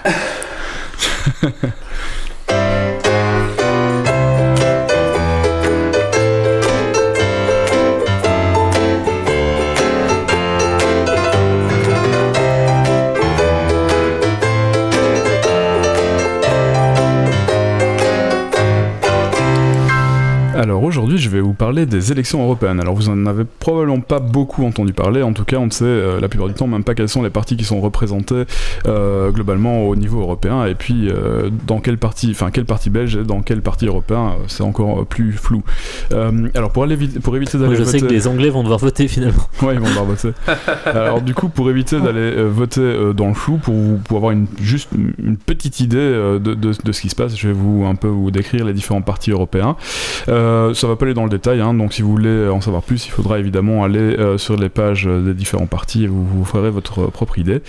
Euh, on va commencer par le Parti populaire Alors, européen. Il faut toujours savoir que les gens qui parlent de politique ont des couleurs politiques. hein. On va rappeler que Ouais. Yves travaille chez Amazon, donc un- une multinationale qui se fait de l'argent sur le dos de pauvres employés euh, dans les trucs, mais il aime aussi beaucoup aller dans les festivals hippies euh, à fumer des choses bizarres. Donc euh, faites-vous un peu l'idée que vous voulez. Il y a pire que ça. hein.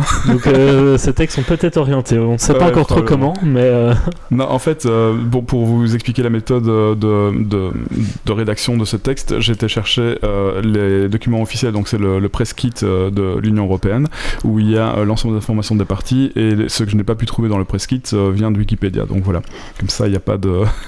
D'accord. Je je n'ai pas mis de- d'avis dedans, normalement. Enfin, On a déjà reçu des gens du Parti Pirate une fois à Geeksling même. Bah, si c'était le parti pirate de Liège... euh, Non, de Bruxelles. Bruxelles, ok. Moi, je m'étais intéressé à celui de Liège à l'époque. Euh, J'étais à trois réunions et malheureusement, il n'y avait pas de structure à l'époque. Je dis ça, c'était il y a longtemps. hein, déjà, Ouais. on parle 2008 ou 2009. non, Ils n'avaient pas de structure et donc, du coup, c'était difficile de, de s'engager en politique s'il n'y a pas de, de, pro- de projet concret derrière, en fait. Donc, voilà. Euh, donc, on va commencer par le Parti populaire européen. C'est un des plus gros partis euh, européens. Euh, il rassemble les partis de droite, de centre droit, parmi lesquels les Républicains en France, la CDU en Allemagne, les partis chrétiens-démocrates, donc CDH, CDNV euh, en Belgique, ou encore le Fidesz euh, en Hongrie. Le PPE est le groupe le plus important euh, au Parlement européen, sans pour autant y disposer d'une majorité absolue. Euh, le prési- les présidents de la Commission européenne, du Conseil européen et du Parlement européen sont issus de ce parti. Euh, le président du, du PPE, donc le Parti populaire européen sortant, Mon patron. Voilà, c'est ça. Et le luxembourgeois euh, Jean-Claude Juncker. Euh, il a été confirmé euh, dès 2017 qu'il ne se représentera pas pour, le prochain, euh, pour la prochaine présidence. Euh, Aurélie a l'air de vachement. Bah, Enfin, ouais, ouais. Il est scandaleux ce mec. Euh, bah, il- ouais, c'est difficile. Ils ont fait quand même des choses assez sympas, mais il faudra aller.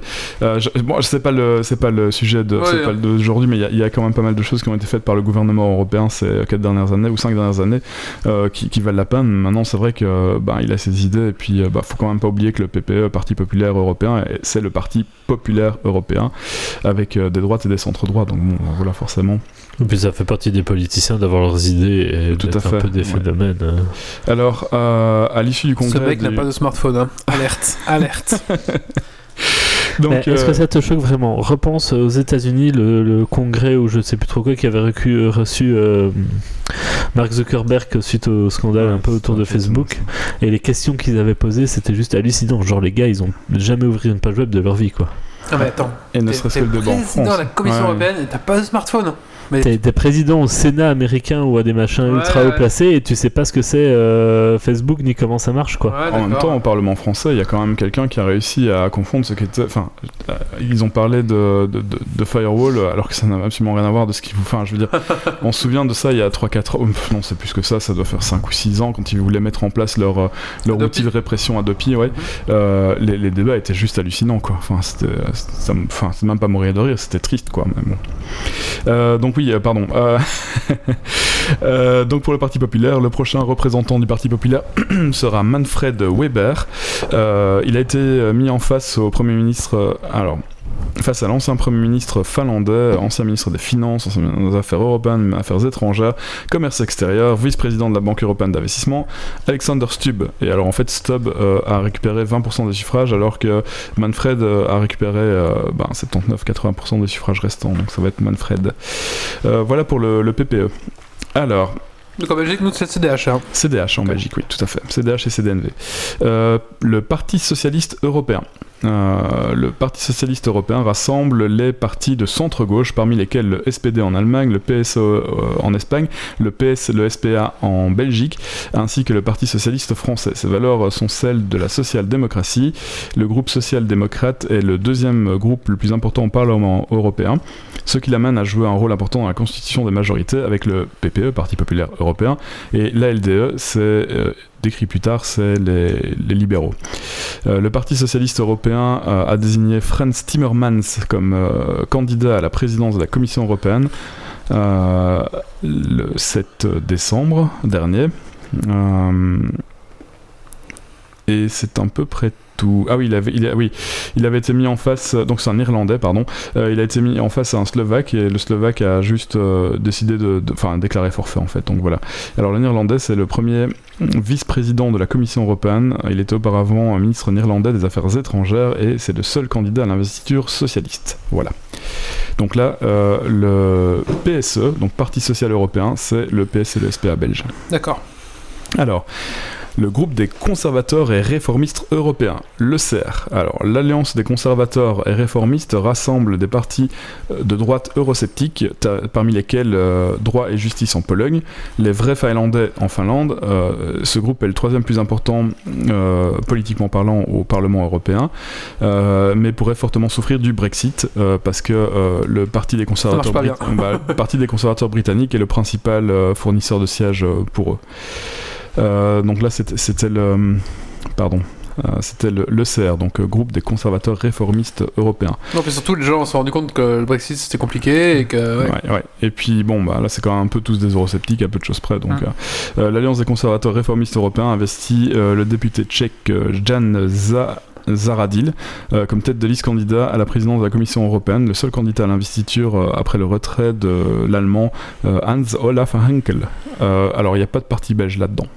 Voilà. T'as pas mis le MR, le Penvelde Euh, pas non non euh, c'est pas du tout le même groupe. Ici le groupe des conservateurs réformistes européens c'est un c'est des eurosceptiques de droite. Donc euh, on a quand même droit et justice en Pologne et vrais finlandais en Finlande qui sont des partis euh, d'extrême droite Ça correspond à rien. en- non.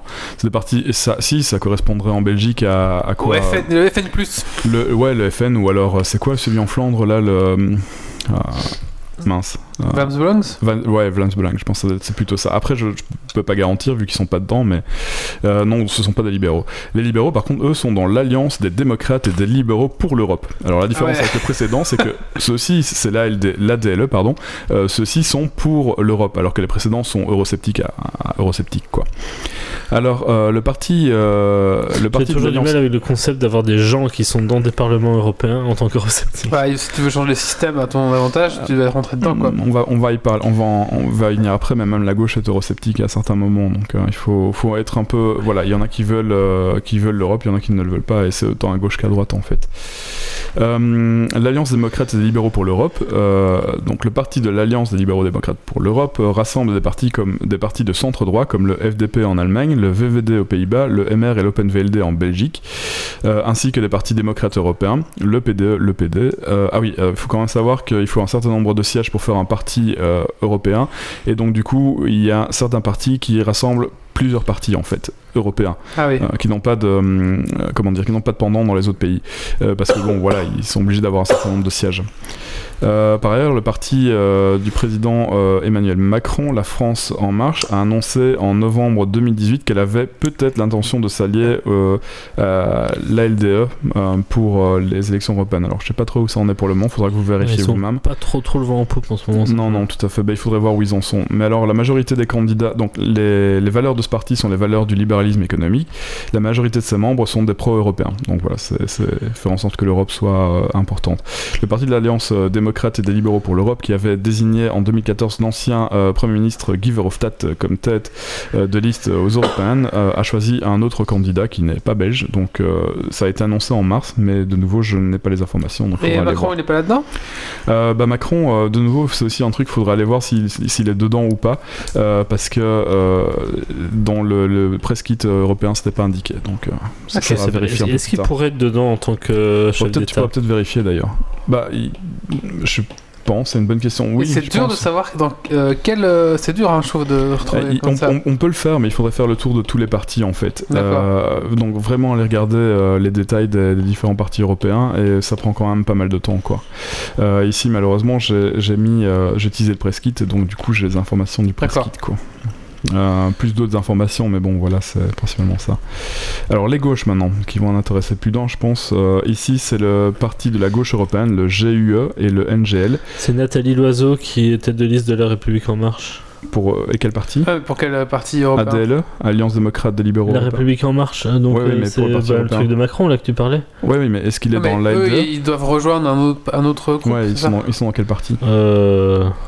Et ça, c'est dur à trouver. Hein. Ils disent Ouais, jamais. c'est hein. pas, c'est pas évident. Bah, il le dit, Bah, on je le sais pas, trouve, là, on ils le trouve. disent hein, euh, Nathalie Loiseau, LRME, euh, la- LRME, ont chacun mené une liste de leur parti pour les élections européennes. Donc c'est qu'elle a sa liste. Alors en France, c'est très compliqué parce qu'il y a 33 listes euh, pour les européennes. Alors du coup, on sait pas où les 33 partis vont aller se foutre, quoi. Donc. euh, euh, Ça se trouve, ils vont se... ils est-ce qu'ils peuvent se mettre dans le même. Euh, Oui, ils peuvent aller dans le même, mais, mais là, ça va, de, ça va des gauches radicales euh, aux droites radicales. Alors, du coup, on sait pas trop euh, euh, qui va où. Alors, 33 listes, je sais pas comment les Français vont décider, ça va être compliqué pour vous, les gars. Oh, ils s'en foutent, ils sont en train de foutre le feu. Nous, nous, c'est facile, hein. On a, je sais pas, on doit avoir 8 listes, un truc comme ça. aller tout seul. Euh, alors, les- la gauche. euh, le groupe confédéral de la gauche unitaire européenne et la gauche verte nordique, ouais, parce que voilà, euh, est un, et donc il y a les deux en fait, est un groupe politique euh, du Parlement européen qui regroupe des partis de gauche à tendance socialiste, antilibérale, anticapitaliste, éco-socialiste ou communiste. Il regroupe euh, essentiellement des organisations de membres de partis de gauche européennes, euh, mais aussi l'Alliance de gauche verte nordique, euh, la gauche anticapitaliste européenne ou les sans affiliation. Euh, il regroupe des partis allant de la gauche radicale à l'extrême gauche. C'est là-dedans qu'on va retrouver le PTB. Ce groupe de 52 députés européens préside depuis 2012, euh, présidé depuis 2012 par Gabriel Zimmer est la sixième force politique du Parlement européen en nombre de sièges. Le positionnement politique du groupe est résumé dans sa déclaration constitutionnelle. Il développe des lignes politiques qu'on pourrait qualifier euh, d'alter européennes, c'est-à-dire opposées à la construction européenne actuelle, euh, tout en se disant profondément attaché à la construction européenne. Euh, tout à fait. C'est compliqué. Donc en gros, ils détestent l'Europe telle qu'elle est faite, mais ils, aimeraient garder de l'Europe en fait. En fait, le, le euh, PTB indiquait aujourd'hui que, par exemple, dans, euh, dans- il, di- il disait exactement ça, c'est que euh, ils, ne voulaient- ils sont opposés à l'Europe telle qu'elle est, donc ils sont opposés à une armée européenne. Euh, ils n'aiment pas l'euro et euh, globalement toute politique qui pourrait donner plus de pouvoir à l'Europe. Alors cette déclaration constitutionnelle pose trois piliers pour la construction d'une autre Europe. Et cette autre Europe, c'est le changement total des institutions afin de les rendre pleinement démocratiques, un nouveau modèle euh, de développement écologique euh, et rompant avec le néolibéralisme visant à créer un espace social commun, euh, une politique de co-développement et de coopération équitable. Alors le groupe se pose ainsi dans une ligne ne tranchant pas très clairement entre le, réformi- le réformisme et la révolution, laissant à chaque parti, le choix de décider de la façon qu'il juge le plus adapté de parvenir à ses objectifs, donc les trois objectifs cités plus haut. Euh, ce sont fait- très flous quand même. Ils sont, ils sont très flous en fait. De ce fait, ils se positionnent à la fois à l'intérieur des institutions, tentant d'influencer les décisions qui sont prises, et à l'extérieur dans la volonté d'avoir une autre Europe, et euh, ils aimeraient faire euh, table rase de Maastricht. Voilà.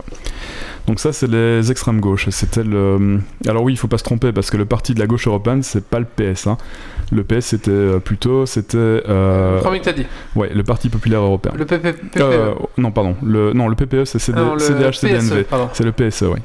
Donc le PSE n'a rien à voir avec la partie de la gauche européenne. Euh, et euh, Écolo n'est pas là-dedans non plus, puisque Écolo est dans le Parti vert européen, ou European Green Party, PVE. Euh, le Parti vert européen rassemble les partis verts écologiques européens, parmi lesquels euh, Europe Écologie, euh, Les Verts de France, Écolo, Groen en Belgique.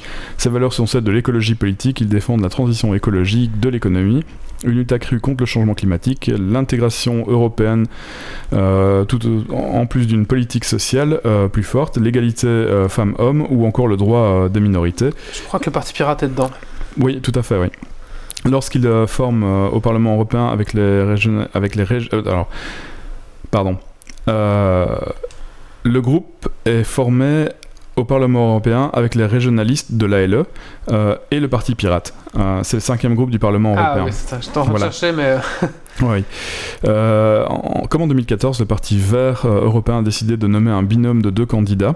Euh, contrairement à 2014, les deux candidats avaient été élus au terme d'une primaire ouverte en ligne. Le Parti des Verts européens a choisi de désigner ses têtes de liste européenne lors du Conseil qui s'est tenu le 23, euh, enfin, du 23 au 25 novembre 2018 à Berlin. L'allemande, l'allemande Ska Keller et le néerlandais Bas Eickhout, euh, tous deux députés européens sortants, sont désignés comme tête de liste du Parti vert européen face euh, à la flamande Petra de Sutter qui n'a pas été retenue. Alors, le succès des Verts dans certains euh, Landers allemands, donc des régions allemandes, Bavière-Hesse, ou aux Pays-Bas, ou au Luxembourg, et en Belgique, euh, a permis de les renforcer au niveau européen. Euh, ce, succès, s'explique par la mise en avant euh, des questions environnementales. Euh, c'est un grand débat en Belgique pour le moment et c'est aussi un grand débat ailleurs dans toute l'Europe d'ailleurs. Et c'est un discours en opposition au populisme de droite, d'extrême droite, pro-européen, positif et plutôt libéral. Ils réussissent à, à capter des voix de l'électorat modéré, euh, plutôt urbain et jeune. Cependant, ils soulignent la quasi-absence des écologistes européens euh, du Sud ou de l'Europe de l'Est. Euh, du coup, ça limite un peu la marge de progression des écologistes. Donc, les écolos euh, au niveau européen sont un peu plus euh, à droite ou centristes euh, que les écolos en Belgique ou ailleurs. D'ailleurs, les écolos en Belgique ne se sont jamais dit comme de gauche, alors qu'ils ont plutôt un discours de gauche à l'heure actuelle. Donc voilà. Et alors on a encore deux, je pense. Euh, là, on va parler d'un autre euh, parti euh, un peu extrémiste. C'est l'Europe de la liberté, et de la démocratie directe. Donc en gros, c'est référendum. hein. Ouais. Euh, du fait du recret du, du fait Florian Philippot, attention. Ouais. Ouais, tout à fait. Alors en fait, ce parti-là, il y, a de- il y a de fortes chances qu'il euh, qu'il tombe, euh, enfin qu'il soit terminé en fait, euh, parce que le, le Royaume-Uni se retire de l'Union européenne. C'est une perte conséquente de 20 députés pour le parti de l'indépendance. Sauf qu'ils viennent voter, donc ils sont toujours là, du coup. Ouais, mais ils ont pas été reporté à Ouais. mort. Ouais, mais on, on va voir ce que ça va donner pour ce parti-là, quoi. Alors, le groupe, pour être ce que je disais tout à l'heure, le groupe pour pouvoir se pré- alors le parlementaire souverainiste de 44 députés euh, pourrait échouer à maintenir euh, les conditions d'un groupe parlementaire autonome, euh, parce qu'il faut un certain nombre de députés pour être un groupe parlementaire autonome, sinon on doit s'allier avec d'autres euh, avec d'autres d'autres partis, quoi. Euh, ensuite, euh, la réélection non assurée de trois anciens du Front National euh, ayant, euh, ayant suivi pardon, euh, Florian Philippot au sein du groupe parlementaire. Donc euh, ce groupe-là risque de ne plus exister beaucoup, beaucoup. Mais donc évidemment, on a compris que c'était un groupe d'extrême droite. hein. Euh, Europe de la liberté, de la démocratie directe. De nouveau, c'est le problème avec, euh, avec l'Europe. il y a- Les titres des partis sont euh, un peu spéciaux ou spécifiques Ouais. et il faut, il faut bien se renseigner avant de savoir pour qui on vote. Quoi. Mouvement pour l'Europe des nations et des libertés, l'ENL. Voilà, c'est un beau titre comme ça. droite, ça. Mais, euh, mais voilà, donc le candidat à la, à la- candidat à la présidence de la Commission européenne, c'est Matteo Salvini, hein, dont on en parlait partout, quoi. C'est les, toutes les droites, enfin, c'est même toutes les extrêmes droites d'Europe, à peu de choses près. Euh, L'Europe des nations et des libertés est un groupe euh, politique parlement européen fondé en 2015, situé à droite, voire à l'extrême droite de l'échiquier politique européen.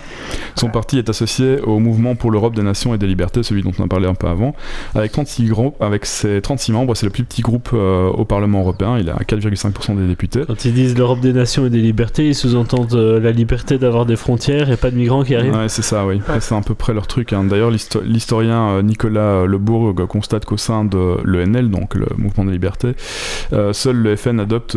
Alors, ça, c'est le pire, je pense.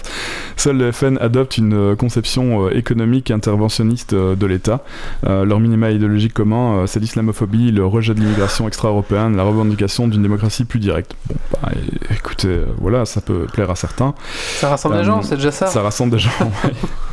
Ça rassemble des gens, quoi. Et ils pensent, en fait, c'est quoi? C'est l'idée de base, c'est quoi? C'est dire euh, on est populiste. Il y a beaucoup de, de, de- il y a une masse de populistes qui est prête à nous suivre. Et si on avait une euh, démocratie plus directe, ces gens-là euh, iraient dans notre sens. c'est les autres, ça. Eh ben, Ça, ils sont, ils sont parce qu'ils parlent aussi de oui, démocratie oui, plus ils ont, directe. ils ont aussi, euh, en fait, euh, ceux-là, c'est à peu près les, les deux Ah, mêmes ouais. partis, hein, euh, sauf que ce parti-là est arrivé un peu après, c'est Salvini qui, qui a un peu été, euh, bah, qui a un peu créé ça. Euh, ils Mais sont aussi pour Salvini, une démocratie avant, était- directe, hein. Salvini, si je dis avant, était avec. euh, Bah, le- probablement l'ENL, euh, pr- pardon. Euh, probablement avec le, le FDD, donc le- l'Europe des libertés démocratiques directes, non? Non, je crois qu'il était avec un autre parti, hein. mais Ah, ok. séparé. Ok, ça, ça se, oui, ça se défend. Euh, tout à fait. Et alors du coup, bah maintenant c'est Salvini et puis toutes les, les droites. Euh, ils veulent une démocratie plus directe, mais bon, après derrière. Euh, la position euh, des partis membres vis-à-vis de l'Union européenne, c'est euh, peuvent peu ou prou se résumer à deux espaces. L'un, c'est la c'est le pardon, l'un au souverainisme ultra, l'autre critique envers l'UE, euh, mais non isolationniste. Donc en gros, l'UE, elle sert à rien et on n'a pas envie d'avoir de l'UE quoi. Euh, Enfin, je facilite, enfin, oui, je simplifie peut-être un peu les choses ici. Non, mais, euh, avant, il était dans le parti de euh, Merkel et Junkers, et ils ont dit non, c'est pas possible. tu- Ouais, d'accord, on va voir ailleurs. c'est plus possible quoi. Et du coup, il s'est barré, il a pris tous les extrêmes avec lui quoi. Oui, bon, ça nettoie un petit peu l'autre partie d'en haut du coup. Parce que l'autre partie, c'est quand même un des plus, un des plus puissants Ah au ouais, niveau mais il européen. disait- quoi. avant, son parti était avec eux, puis du coup, ils sont. Ouais. C'est un truc comme ça, c'est je c'est pense. une bonne chose. Ouais, c'est un truc comme ça. Le politologue Jean-Yves Camus considère que les élus de l'ENL défendent euh, de manière constante les intérêts de la Russie, que ce soit lors de leur intervention dans la différentes commissions, euh, en séance plénière ou à travers leurs votes. 90% 93% des votes de juillet 2014 à 2015 des députés de l'ENL ont voté contre les résolutions défavorables aux intérêts du Kremlin. Bon bah voilà, comme ça vous êtes, euh, vous pouvez vous en faire votre idée, à- allez voir euh, de quoi il parle, peut-être que ça va vous parler à vous, mais Alors, si, si je veux un peu moi, me renseigner moi-même, où est-ce que je peux aller un peu? Parce que c'est vrai que c'est compliqué, hein, parce que Ouais. nous, euh, de notre côté, on voit les affiches de nos partis à nous, mais on sait pas derrière ce qu'il y a. Ça m'énerve Ouais. les affiches. Alors tout à fait, il y a le, euh, donc il y a les liens dans le, le texte que j'ai fait qu'on pourra toujours mettre en ligne, c'est les liens sur Oui. les différents partis. Et sinon euh, le press kit euh, élection européenne. Europe euh, et je vais vous donner l'adresse en fait. Ouais. Euh, Tu peux dans les notes aussi, alors comme ça. là, je mettrai dans les notes aussi. Euh, c'est europarlement.europa.eu. Voilà. Et là-dedans, vous avez euh, Election Press Kit. Vous allez le trouver assez facilement. Il y a pas mal d'informations. Il y a beaucoup plus de choses que ce que je vous ai dit. Parce que le, le document fait. c'est un pavé, hein, il doit faire une centaine de pages. Il y a plein, plein, plein d'informations, dont, dont énormément de choses qu'on ne connaît pas. Euh, ça reprend autant les différents partis que euh, les, les chiffres euh, de l'Europe les, et aussi tout ce qui a été fait entre 2014 et 2018 par le Parlement européen. Il y a quand même pas mal de choses. hein. On a eu les GSM, réduction des, des tarifs, réduction des, des tarifs de roaming. Il y a le GDPR. il y a, enfin, il il y a, ça c'est les plus gros, mais il y a eu plein d'autres choses qui ont été faites. Euh, en votant pour l'Europe, vous ne votez pas vraiment pour. euh, Enfin, je veux dire. Vous votez pas loin. Si vous votez pour les, il faut, c'est pour ça qu'il faut bien voter pour l'Europe. Vous votez pour des gens qui vont vous représenter. Il y a des choses qui vont être faites en, en votre nom. Ça paraît loin, mais euh, la plupart des règles qui viennent euh, du Parlement européen, elles retombent chez nous dans tous les, tout au niveau de l'Europe. Donc Bon, dix ans après, mais euh, retombe. ouais, mais ça retombe. le, le- le GDPR, c'est quand même quelque chose Ouais. qui est arrivé. Mais euh, en fait, assez soit vite. vous avez des, des, des important législations de- qui sont communes à l'Europe, Ouais. voire même plus globales. Euh, typiquement, les législations, euh, enfin, je parle de ce que je connais, hein, mais les législations autour des produits chimiques, les pictogrammes, les, les- les phrases de sécurité, les, Mhm. les fiches de données de sécurité, tous ces machins, c'est global partout. Oui. Soit vous avez des législations qui vont percoler et qui vont être réinterprétées dans chaque pays, euh, bah, comme euh, un peu l'a été euh, le GDPR, je pense. Enfin, ça. ouais. Mais donc ça va, oui, ça va finir chez nous. Il y a plein plein de choses qui viennent de l'Europe. Il y avait aussi euh, la fin du geoblocking pour le- les magasins en ligne. Il y avait le traité de libre-échange entre l'Europe et le Japon. Le traité de libre-échange entre l'Europe et le Canada, qui d'ailleurs on a encore parlé dernièrement. ce traité-là a, a permis de presque quadrupler nos exportations, donc c'est quand même pas n'importe quoi. Euh, il y a plein de choses comme ça. Donc du coup, euh, voilà, réfléchissez bien à qui vous allez choisir. euh, ça va vous impacter, euh, même si c'est loin, ça va vous impacter. Donc votez euh, les gens. Votez, Voilà. votez pour l'Europe, sérieusement. Voilà, puis après, chacun ira faire son avis. hein, Tout à fait. forcément, on n'est pas là pour diriger vos. on Non. n'est pas là pour, euh, Non. pour euh, diriger. euh, Moi, j'incite les gens quand même à se vacciner et à être pour l'Europe. Ouais, bah, j'ai peut-être euh, peut-être peut-être été un peu très loin vis-à-vis de enfin très loin j'ai peut-être un- été un peu plus négatif par rapport à la droite européenne mais euh, bon voilà ce sont pas des gens très fréquentables pour ma part j'ai l'impression l'extrême droite, hein, ouais. l'extrême droite oui tout à fait l'extrême droite Moi, je voterais Voilà. peut-être blanc. Bah, ouais, avec The Game Online TV. Bah, après, voilà, voter blanc, c'est. Bah, si tu votes blanc euh, à la limite vote écolo quoi voilà, t'as compris ce Voilà, vote. non bah enfin après euh, moi si, si vous faites une recherche vous allez directement savoir quelles sont mes allégeances c'est pas très compliqué quoi Mais oui, c'est le libéralisme, c'est Amazon. oui et puis bon bah voilà il y a un petit historique euh, familial derrière aussi donc voilà. Écoutez, de toute façon, vous ferez chacun votre avis hein, Ouais. à ce niveau-là. On va pas Ouais. trop, euh, on va pas diriger. Mais, mais allez, sérieusement, allez voter parce que si vous ne votez pas, votre vote va peut-être tomber vers des gens que vous avez vraiment pas envie de voir euh, au gouvernement européen, quoi. Euh, voilà. Alors, est-ce que vous avez envie de, péter toutes les institutions? Ouais, peut-être. Mais est-ce que c'est la meilleure chose à faire? Euh, Pour ma part, je pense pas. Pas vraiment. Puis continuer à voter pour l'euro, c'est ce qui me fait travailler. c'est clair. non, mais il y, a y tellement de choses. Et puis, euh, je pense de De nouveau. toute façon, il a vendu son âme aux GAFAM, donc. euh, Oui, bah, c'est clair. euh, Ouais, De eux, ils sont au-dessus. Ils sont dessus, a plus d'Europe là. Ils sont au-dessus de l'Europe. ils demande pourquoi on vote encore. hein, Amazon, ils c'est s'en branlent. euh. c'est pas comme si c'est l'Europe Ah, et les États avaient encore le million la pouvoir. taxe, moi, tiens. Ah. Attends, on va, faire, on va refaire une, on va refaire une petite attaque en justice en appel pour être sûr. Même ça m'empêche pas de voter parce que je pense que l'Europe a quand même un certain pouvoir euh, vis-à-vis de ces sociétés-là. Le problème c'est que si la Belgique tente d'intervenir pour une GAFAM, bah, la Belgique on va lui dire Hey gros, avec 10 millions de personnes, tu ne vaux rien. Euh, alors que si la Belgique euh, est dans un groupement européen avec euh, 46% ou 50% des députés, bah tout de suite ça Ouais, fait mais il n'y a 250 pas l'espèce de texte quoi. qui est passé comme quoi les, les entreprises peuvent attaquer les États s'ils font Le des CETA trucs qui... Pour le, Mhm. dans le cadre du CETA, les entreprises via tribunaux privés ont le droit de, de- ont le droit de, euh, d'attaquer les États en justice. Ça a été jugé euh, légal par la Commission européenne, enfin par, le, par Ils la Cour de justice européenne. Ça va faire mal quand même. Oui, mais alors ça va rester, ça va rester un jugement, donc faudrait voir. Enfin, moi, ce qui me gêne, c'est tribunaux privés, donc faudrait voir quelle est l'allégeance de ces tribunaux-là, quoi. Et si on peut les acheter ou pas, j'en sais rien. Faut tout acheter. Donc, C'est ça qui me fait un peu peur. Bah, merci beaucoup, Yves, en tout cas. Avec plaisir. Euh, c'était intéressant. C'est la première fois qu'on fait un C'était sujet un peu politique, mais je mais trouvais que c'était pas mal un peu Dans de. le contexte, c'est intéressant. On a essayé de pas faire de polémique, hein, donc euh, vous pouvez nous mettre des commentaires. Euh, bon, voilà, j'essaie de rester le plus neutre possible dans, dans, tous ces, dans toutes ces, ces, ces lectures. Voilà. Si vous voulez, vo- vo- si vous voulez euh, voter pour Florent Philippot, désolé de vous avoir frustré. euh. désolé. Allez, on va passer à la suite. Et c'est un coup de cœur, coup de gueule. euh, C'est toi. ah, c'est le mien. Ah bah écoutez, on continue à parler politique parce que mon coup de gueule, c'est la politique. C'est la politique communale. Euh, pourquoi? Parce que ici, donc j'habite dans un petit village et on a ce qu'on appelle un diobac. Donc c'est une grosse poubelle en plastique. C'est divisé en deux. Un côté on met les, les déchets verts, un autre côté on met les déchets normaux, quoi. Et tout ce qui ne se recycle pas. Ouais. Euh, moi je trouve ce système très bien. Quand arrive, je suis arrivé à la commune, on m'a dit bah, écoutez, euh, votre poubelle c'est le numéro un tel, elle est déjà chez vous, donc voilà, vous l'utilisez. Et puis voilà, ma poubelle elle est tout le temps dehors, elle, elle bouge pas, elle est nickel. Et les mecs viennent, enfin voilà, c'est super. On a droit à X ramassage et le camion pèse ce qu'on cons- enfin, ce qu'on Ouais, consomme. Donc moi je trouve qu'il y a une puce dans la poubelle quoi. Moi je trouve ce système pas mal parce qu'on va payer vraiment ce qu'on utilise comme déchets. Et nous, moi qui recycle beaucoup, je vais beaucoup pas aux déchets, enfin au parc à conteneurs, je fais attention, etc. Ben voilà, moi, je trouve que c'est un système voilà qui me va bien. Euh, décision communale. Nous allons arrêter les diobacs pour mettre des sacs pour revenir pour aller aux sacs poubelles. Ok.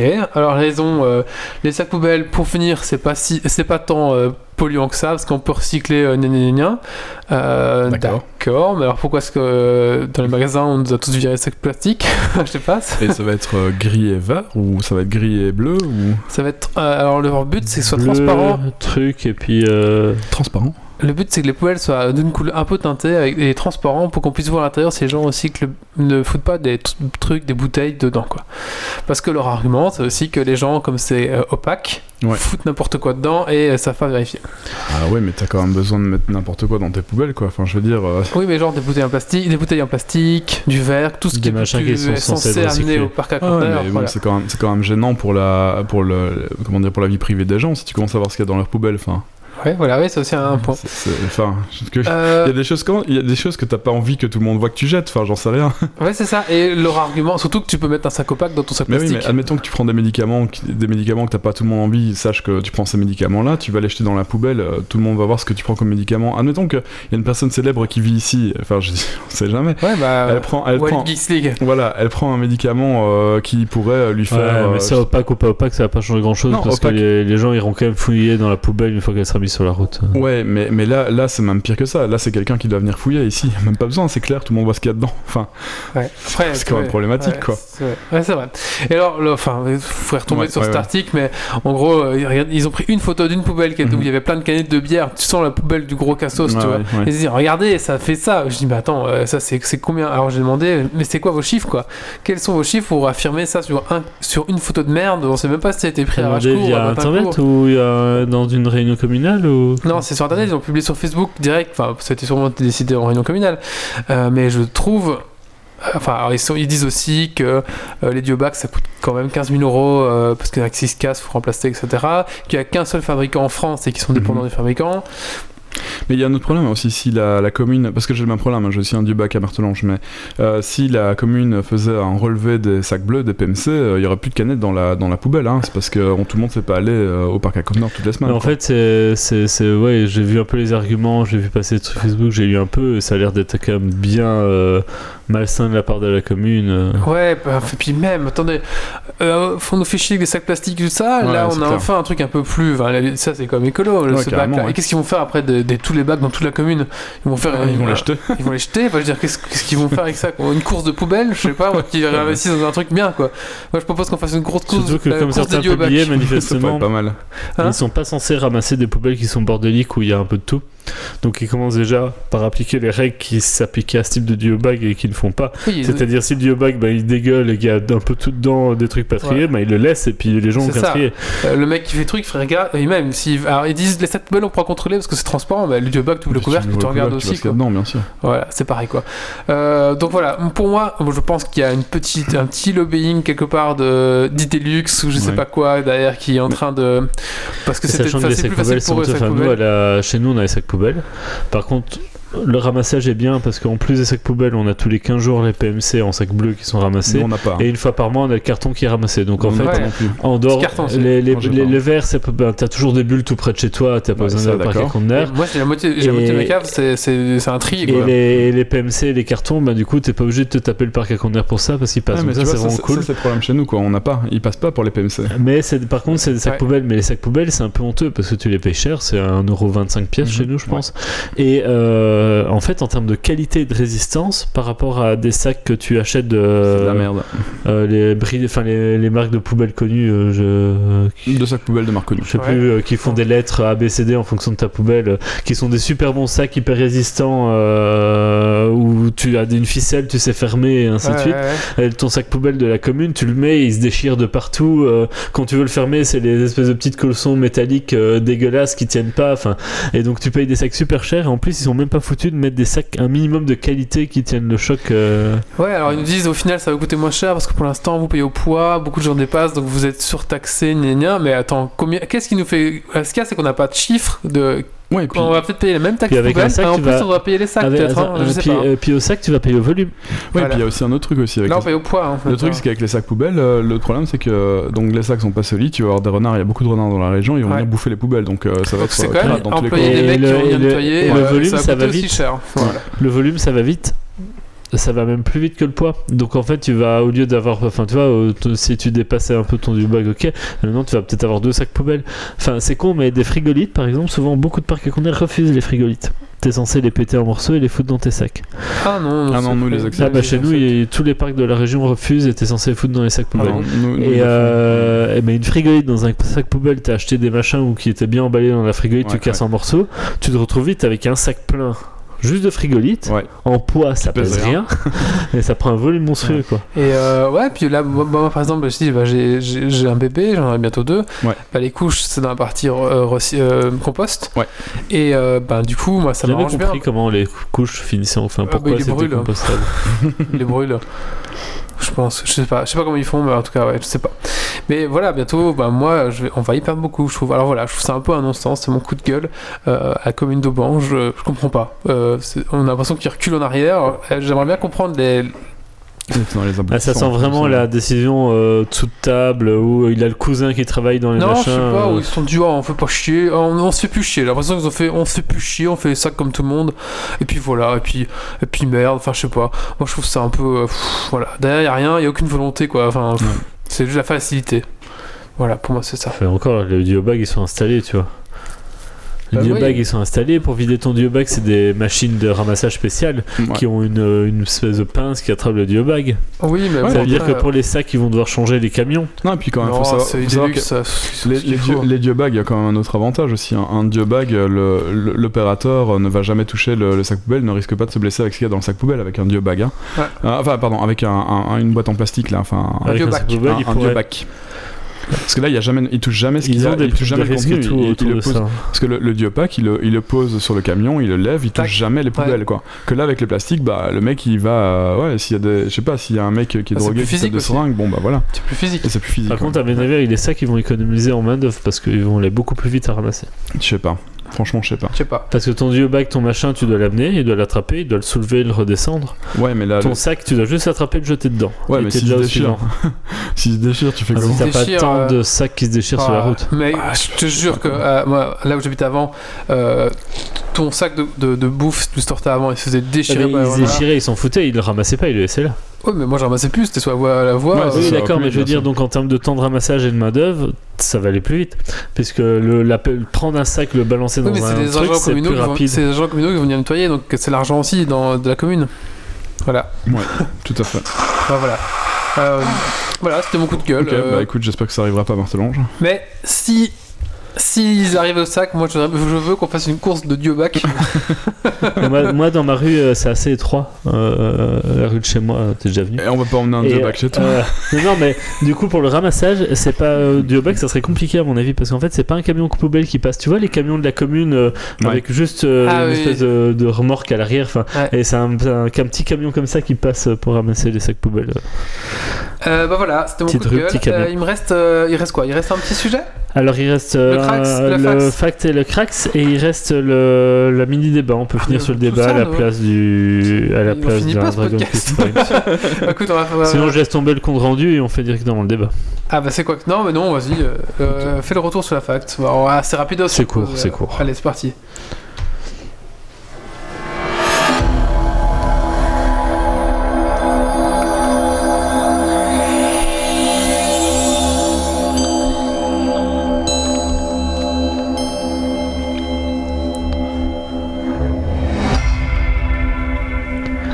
Alors, compte rendu sur les deux grosses conventions festivals que j'ai fait dernièrement, qui sont le Facts et Troll Légendes. Commençons par le Facts. Cette euh, convention, ce festival de science-fiction, euh, beaucoup autour des films, de comics et ainsi de suite, euh, qui a lieu deux fois par an à Gand. Alors, pour moi, cette dernière Facts, c'était un peu une édition en demi-teinte. Alors, comme d'habitude, pour moi, ben, enfin, pour tout le monde, un programme chargé avec des acteurs, des artistes pour faire signer ses œuvres, des dédicaces, de nombreux stands de vente, du cosplay et même quelques espèces de jeux château gonflables. Alors moi je suis content de ma convention parce que j'y allais surtout pour avoir des signatures et faire signer des trucs et j'ai pu faire signer ce que je voulais. Euh, en plus on y va avec un groupe de quelques potes euh, des gui- cosplayers pardon en évadé d'Arkham. Euh, moi j'incarne le Riddler donc c'est sympa, ça passe le temps, ça fait des chouettes photos de groupe. Euh, pourtant euh, j'ai même eu une signature d'un des, des, des signateurs des Tortues Ninja, des créateurs donc euh, c'est cool. Est-ce que t'as payé Celle-là oui. Ouais, alors, Je vais te dire après ce que je pense des conventions, mais. Cette là, ah oui, mais c'est très rare, j'en ai pas payé souvent des, des signatures. Des, quand c'est des dessins, oui, c'est normal, mais Oui. pour des signatures, euh, c'est plus rare. Euh, là, en l'occurrence, tu devais acheter en fait un print, un dessin imprimé à 20 euros, euh, et tu avais une signature avec. Mais le print, euh, enfin, c'est le genre de conneries qui se vend 10, 15, 20 euros de base, donc. euh, c'est moins pire que si tu avais payé juste 20 euros pour ta signature. Après, il y a des gens, ils venaient se faire signer des vieux jouets, des machins, et ça prend de la valeur de rien que de faire signer par ce type-là, quoi. Voilà, c'est un business, euh, peu importe. Euh, c'est pas le débat ici. Euh, mais donc, euh, moins bien, l'édition moins bien, parce que moins d'artistes invités, donc moins de gens à rencontrer et à faire signer des trucs. Plein de boutiques. Hmm? Et plein de boutiques, je parie. Toujours autant de boutiques par contre. Diminution euh, aussi du stand du stand Fan Village. Donc c'était tout un coin de où on avait euh, des fans qui venaient recréer un peu des décors Star Wars, des machins euh, de autour beaucoup Star Wars mais d'autres univers aussi euh, où tu prenais des photos, des machins. Donc ça ils ont mis ça maintenant dans l'entrée. Il y a beaucoup moins, il y avait moins de place, il y en avait moins parce que manifestement en fait ils avaient moins de budget cette année donc ils étaient un peu en déj de thunes. D'ailleurs normalement la Bill Harp qui venait faire une animation ne- n'est pas venue euh, parce que parce qu'ils avaient moins de thunes et ils ont mis moins de moyens. Euh, moins bonne qualité globalement des, des- de la doc fournie. Donc les autres années, tu recevais euh, pour euh, te donner tout le programme de la fax, tu avais une espèce de petit passeport. Et d'année en année, tu avais à chaque fois un nouveau passeport. Donc c'était un petit format vraiment chouette. euh, cette année, c'était un format A4 euh, en impression papier avec deux agrafes, quoi. Donc le machin euh, qui fait Ah plus euh, fanzine, qui fait clairement moins bonne qualité. Et même les jeux gonflables, donc je m'étais bien tué les autres Ils étaient années. dégonflés. Mais non, mais sur des gros gros jeux, vraiment euh, parcours d'obstacles un peu presque militaire, euh, vraiment fun adulte. Cette année, c'était quatre jeux, mais plus enfants et des plus petits trucs, quoi. Donc, euh, pas vraiment accès euh, pour tout le monde. Donc, on sent globalement euh, moins d'argent. Euh, bah, en fait, je pense, ça quand c'est la troisième édition. Non, c'est quoi c'est quoi je pense qu'ils se font du mal parce qu'ils en gardent deux par an, en fait. Et Ah. euh, deux par an, bah, les gens se lassent et ils n'ont pas forcément envie de. Il y a d'autres conventions. euh, Fact, c'est pas la seule. Il y a aussi une autre convention, la Comic Con de Gand. Il y a la Comic Con de Bruxelles. Il y a tout ce qui est manga aussi, Made in Asia et ainsi de suite. Ça commence à Guillaume, faire c'est beaucoup. spécialiste des conventions, conventions. en Flandre. Bah, c'est parce que des conventions comme ça, en Wallonie, il y en a moins. Ouais. Euh, il y en a pas trop d'ailleurs. Euh, c'est le nul à Arlon. ouais. et ils n'ont pas appris de leurs erreurs Ah, puisqu'ils ont déjà rétro, un- a- a- annoncé celle de- d'octobre. Donc, euh, à mon avis, ils vont revenir à une par an parce que ça va moins bien. Mais comme historiquement c'était celle d'octobre, bah, ils refont de nouveau dans 6 mois celle d'octobre. Ah oui. Alors qu'à mon sens, ils auraient dû tout de suite dire non. Maintenant, on laisse une coupure d'un an parce que de nouveau, ils vont de nouveau Ouais. avoir une convention de mi-teinte en octobre parce que les gens, il y aura eu que 6 mois de délai, quoi. Euh, moi, en plus, ça m'arrange moins parce que c'est la période de la Comic Con de Paris et je vais aller à la Comic Con de Paris, c'est quand même vachement mieux. Euh, mais voilà, donc bof, bof, bof, à voir ce que ça va devenir. Troll pour les trolls qui ne sortent pas de leur grotte et qui ne connaissent pas cet événement, Troll légende, c'est un festival de fantasy ayant lieu une fois tous les deux ans sur 2-3 jours à Mons en Belgique. Donc au programme, c'est trois soirs de concert, d'où les trois jours, du vendredi, samedi, dimanche soir, avec plein de musique de Medfan, euh, Celtic, euh, le Nell Band, pour ceux qui connaissent Elbug, tout ça, tout ça. Et deux jours de festival avec euh, des décors un peu fantastiques, donc des créatures, d'un énorme troll, des gens déguisés, enfin cosplayés en, enfin des, costumes de haine, de gros gnomes, de trolls, que la plupart faits par Kerninos d'ailleurs, donc ils font du bon boulot, ça fait des chouettes animations. Bon, des stands de vente allant de la pâtisserie médiévale artisanale aux fabricants euh, de créatures fantastiques en passant par le vendeur de costumes, mais aussi des artistes et, euh, dédicaces, mais plus ici en BD, quelques-unes un petit peu. Des écrivains, pas mal d'écrivains de SF ou de fantasy qui sont là pour faire découvrir leur travail le- et ainsi de suite. Et toute une partie euh, plus axée jeux de société, jeux de figurines, euh, où vous pouvez essayer des jeux en démo, euh, même des jeux en bêta, en test et ainsi de suite. Euh, pour une fois, j'y étais en famille avec euh, ma femme et Zoé. Et pe- petit bébé, et ça s'est très bien passé. Donc évidemment, on ne profite pas de la même façon. On va pas faire les concerts quand on a un bébé avec soi, on y va pour la journée. Mais euh, ça serait, ça s'est fort bien passé. Euh, C'était une chouette journée. En plus, cette année, ils avaient un peu plus limité les stands de, de vendeurs, donc en fait, on circulait mieux dans les allées. Donc euh, ça, c'était vraiment chouette. Donc franchement, si vous connaissez pas, que vous aimez le fantasy, dans deux ans, n'hésitez pas. La Troll Légende à Gand, c'est à- hein. Mons, pardon, c'est À une valeur sûre. Ouais, ouais, ça c'est plus intéressant à faire hein, vraiment que, que les conventions. Alors moi j'ai mon avis sur les conventions. Mais- En fait, euh, si tu prends Troll et Légendes et tu fais le parler avec Facts, Facts c'est à la science-fiction ce que Troll et Légendes est au fantasy, à peu de choses près. Mais euh, voilà, donc ça dépend un peu de l'univers qui t'accroche. Ouais, je trouve qu'il y a quand même beaucoup de boutiques dans ces machins, donc tu payes en entrée bien cher et méchant. Tu rentres dans dans une boutique où les mecs vendent des merdes que tu trouves dans, partout sur internet.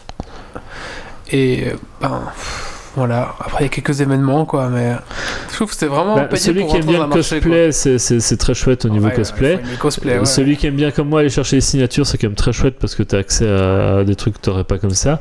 Euh, tout ce qui est fan village, après c'est le sympa, tu te balades euh, comme Ouais, si tu allais ouais. un peu à un marché médiéval, quoi. Sauf que c'est des boutiques un peu geek, un peu machin.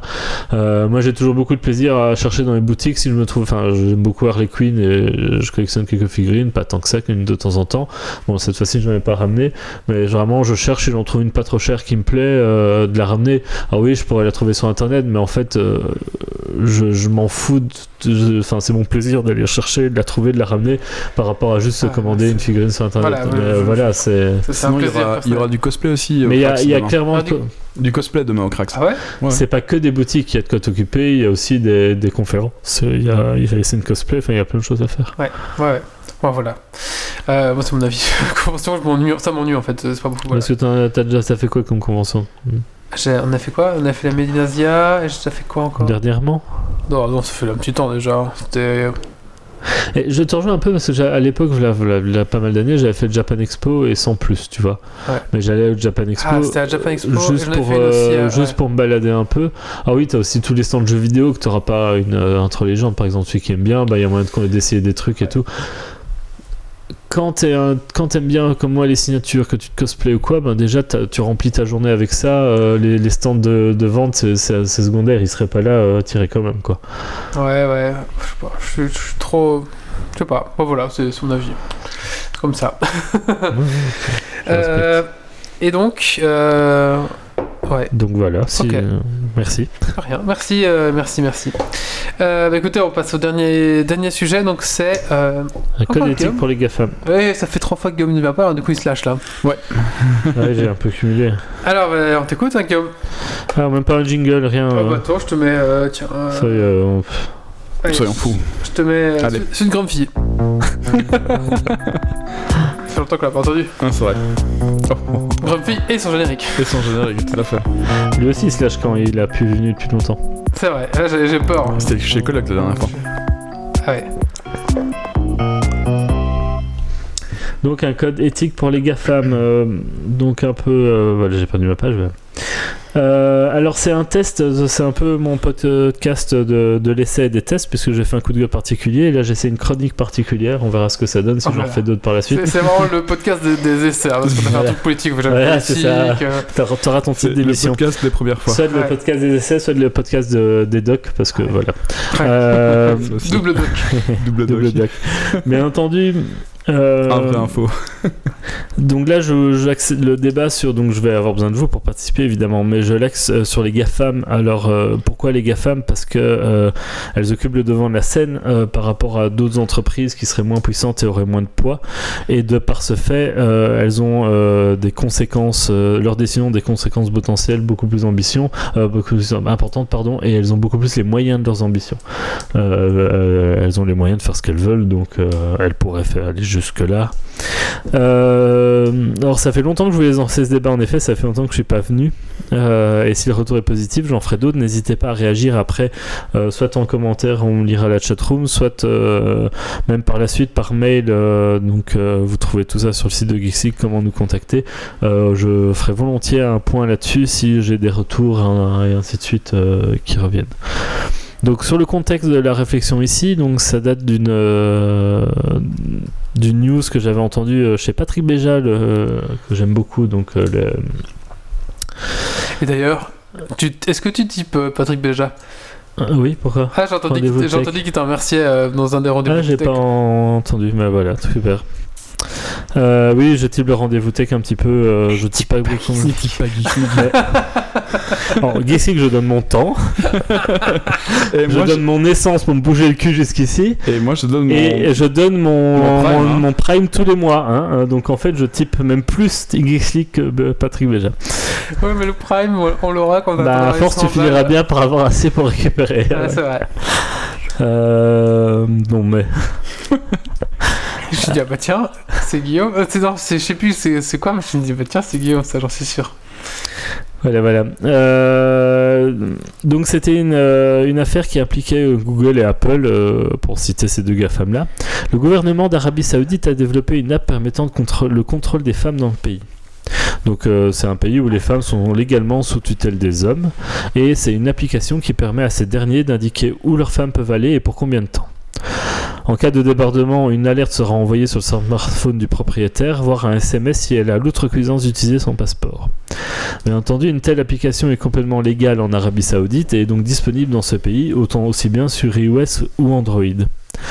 La Euh, question du coup qui euh, se posait, c'était est-ce que les GAFAM du coup devraient s'imposer un code éthique et aller plus loin que les législations des pays dans lesquels elles ont leur store en euh, refusant par exemple de telles applications? Alors, euh, ouais, je voulais réagir plus tôt parce que, en fait, euh, cette application-là, elle n'est pas disponible qu'en Arabie Saoudite. Elle est disponible ici en Belgique. Tu peux très bien installer un- le GPS sur le téléphone de ta copine et suivre tous ses mouvements à partir de ton téléphone à toi si elle a accepté que tu le fasses. Et euh, tu peux mettre aussi des alertes. Et ça sont les, les applications qui sont euh, par défaut euh, dans tous les, les Apple en fait. Donc euh, voilà, je sais pas si tu étais au courant, mais Non, ouais, voilà. Mais donc là, en l'occurrence, c'est euh, vraiment une application qui a été développée par, euh, J'ai déjà- par l'État. Ouais, c'est particulier, mais euh, en gros, tu, voilà, tu, admettons, ils disent que c'est pour surveiller les enfants, donc en gros, l'enfant a son téléphone, et toi, ben, sur ton téléphone, tu vois exactement où est ton gosse en permanence, quoi. Mais bon, ça peut servir pour plein d'autres choses, évidemment. Donc celui qui euh, fait ça en Arabie Saoudite peut très bien dire à sa femme en Belgique. Ouais, mais donc là, en l'occurrence, c'est pas les trucs de, de base, c'est vraiment une, une vrai, application ouais. qui, est, qui, est, qui, est, qui est faite pour le contrôle de la femme, qui est développée par l'État Ouais, euh, pour la tutelle des hommes sur leurs femmes. Donc on Ouais. est vraiment dans ce cadre-là. Donc on est encore dans un cadre d'autant plus précis. Et donc la question, c'est vraiment de se dire, est-ce que, ben voilà, dans, est-ce que même si légalement ce type de truc est autorisé par un État, parce que on peut tout à fait euh, imaginer qu'un jour un État autorise euh, Mhm. des peines de mort euh, sur vote de la communauté via leur smartphone, est-ce que les GAFAM ne devraient pas euh, s'imposer un code éthique et aller plus loin et à un moment donné refuser certaines choses, puisqu'elles ont au final le poids de le faire? Oui, tout à fait. Bah, Il y avait euh, d'ailleurs Google qui devait. euh, enfin, Google a toujours dit dans ses slogans euh, Noéville. Malheureusement, Noéville devient de plus en plus large avec le temps. Un code éthique, pourquoi pas? De toute façon, c'est vrai que ce sont des sociétés privées. Elles peuvent attendre des régulations ou elles peuvent s'imposer des pratiques standards le plus vite possible. Enfin, celles qu'elles s'imposent à elles-mêmes. Tout dépend de, leur allégeance. Maintenant, si tu veux entrer en Chine avec ton entreprise, t'as juste pas le choix quoi. Il y a des choses que tu es obligé de faire que tu pourras pas faire, euh, si- que si tu ne fais pas, tu ne pourras pas rentrer dans le pays. Alors est-ce que tu veux perdre euh, un milliard de clients potentiels? J'aurais une société, un milliard de clients potentiels, même à un euro le, le- le client, euh, je pense que je ferais.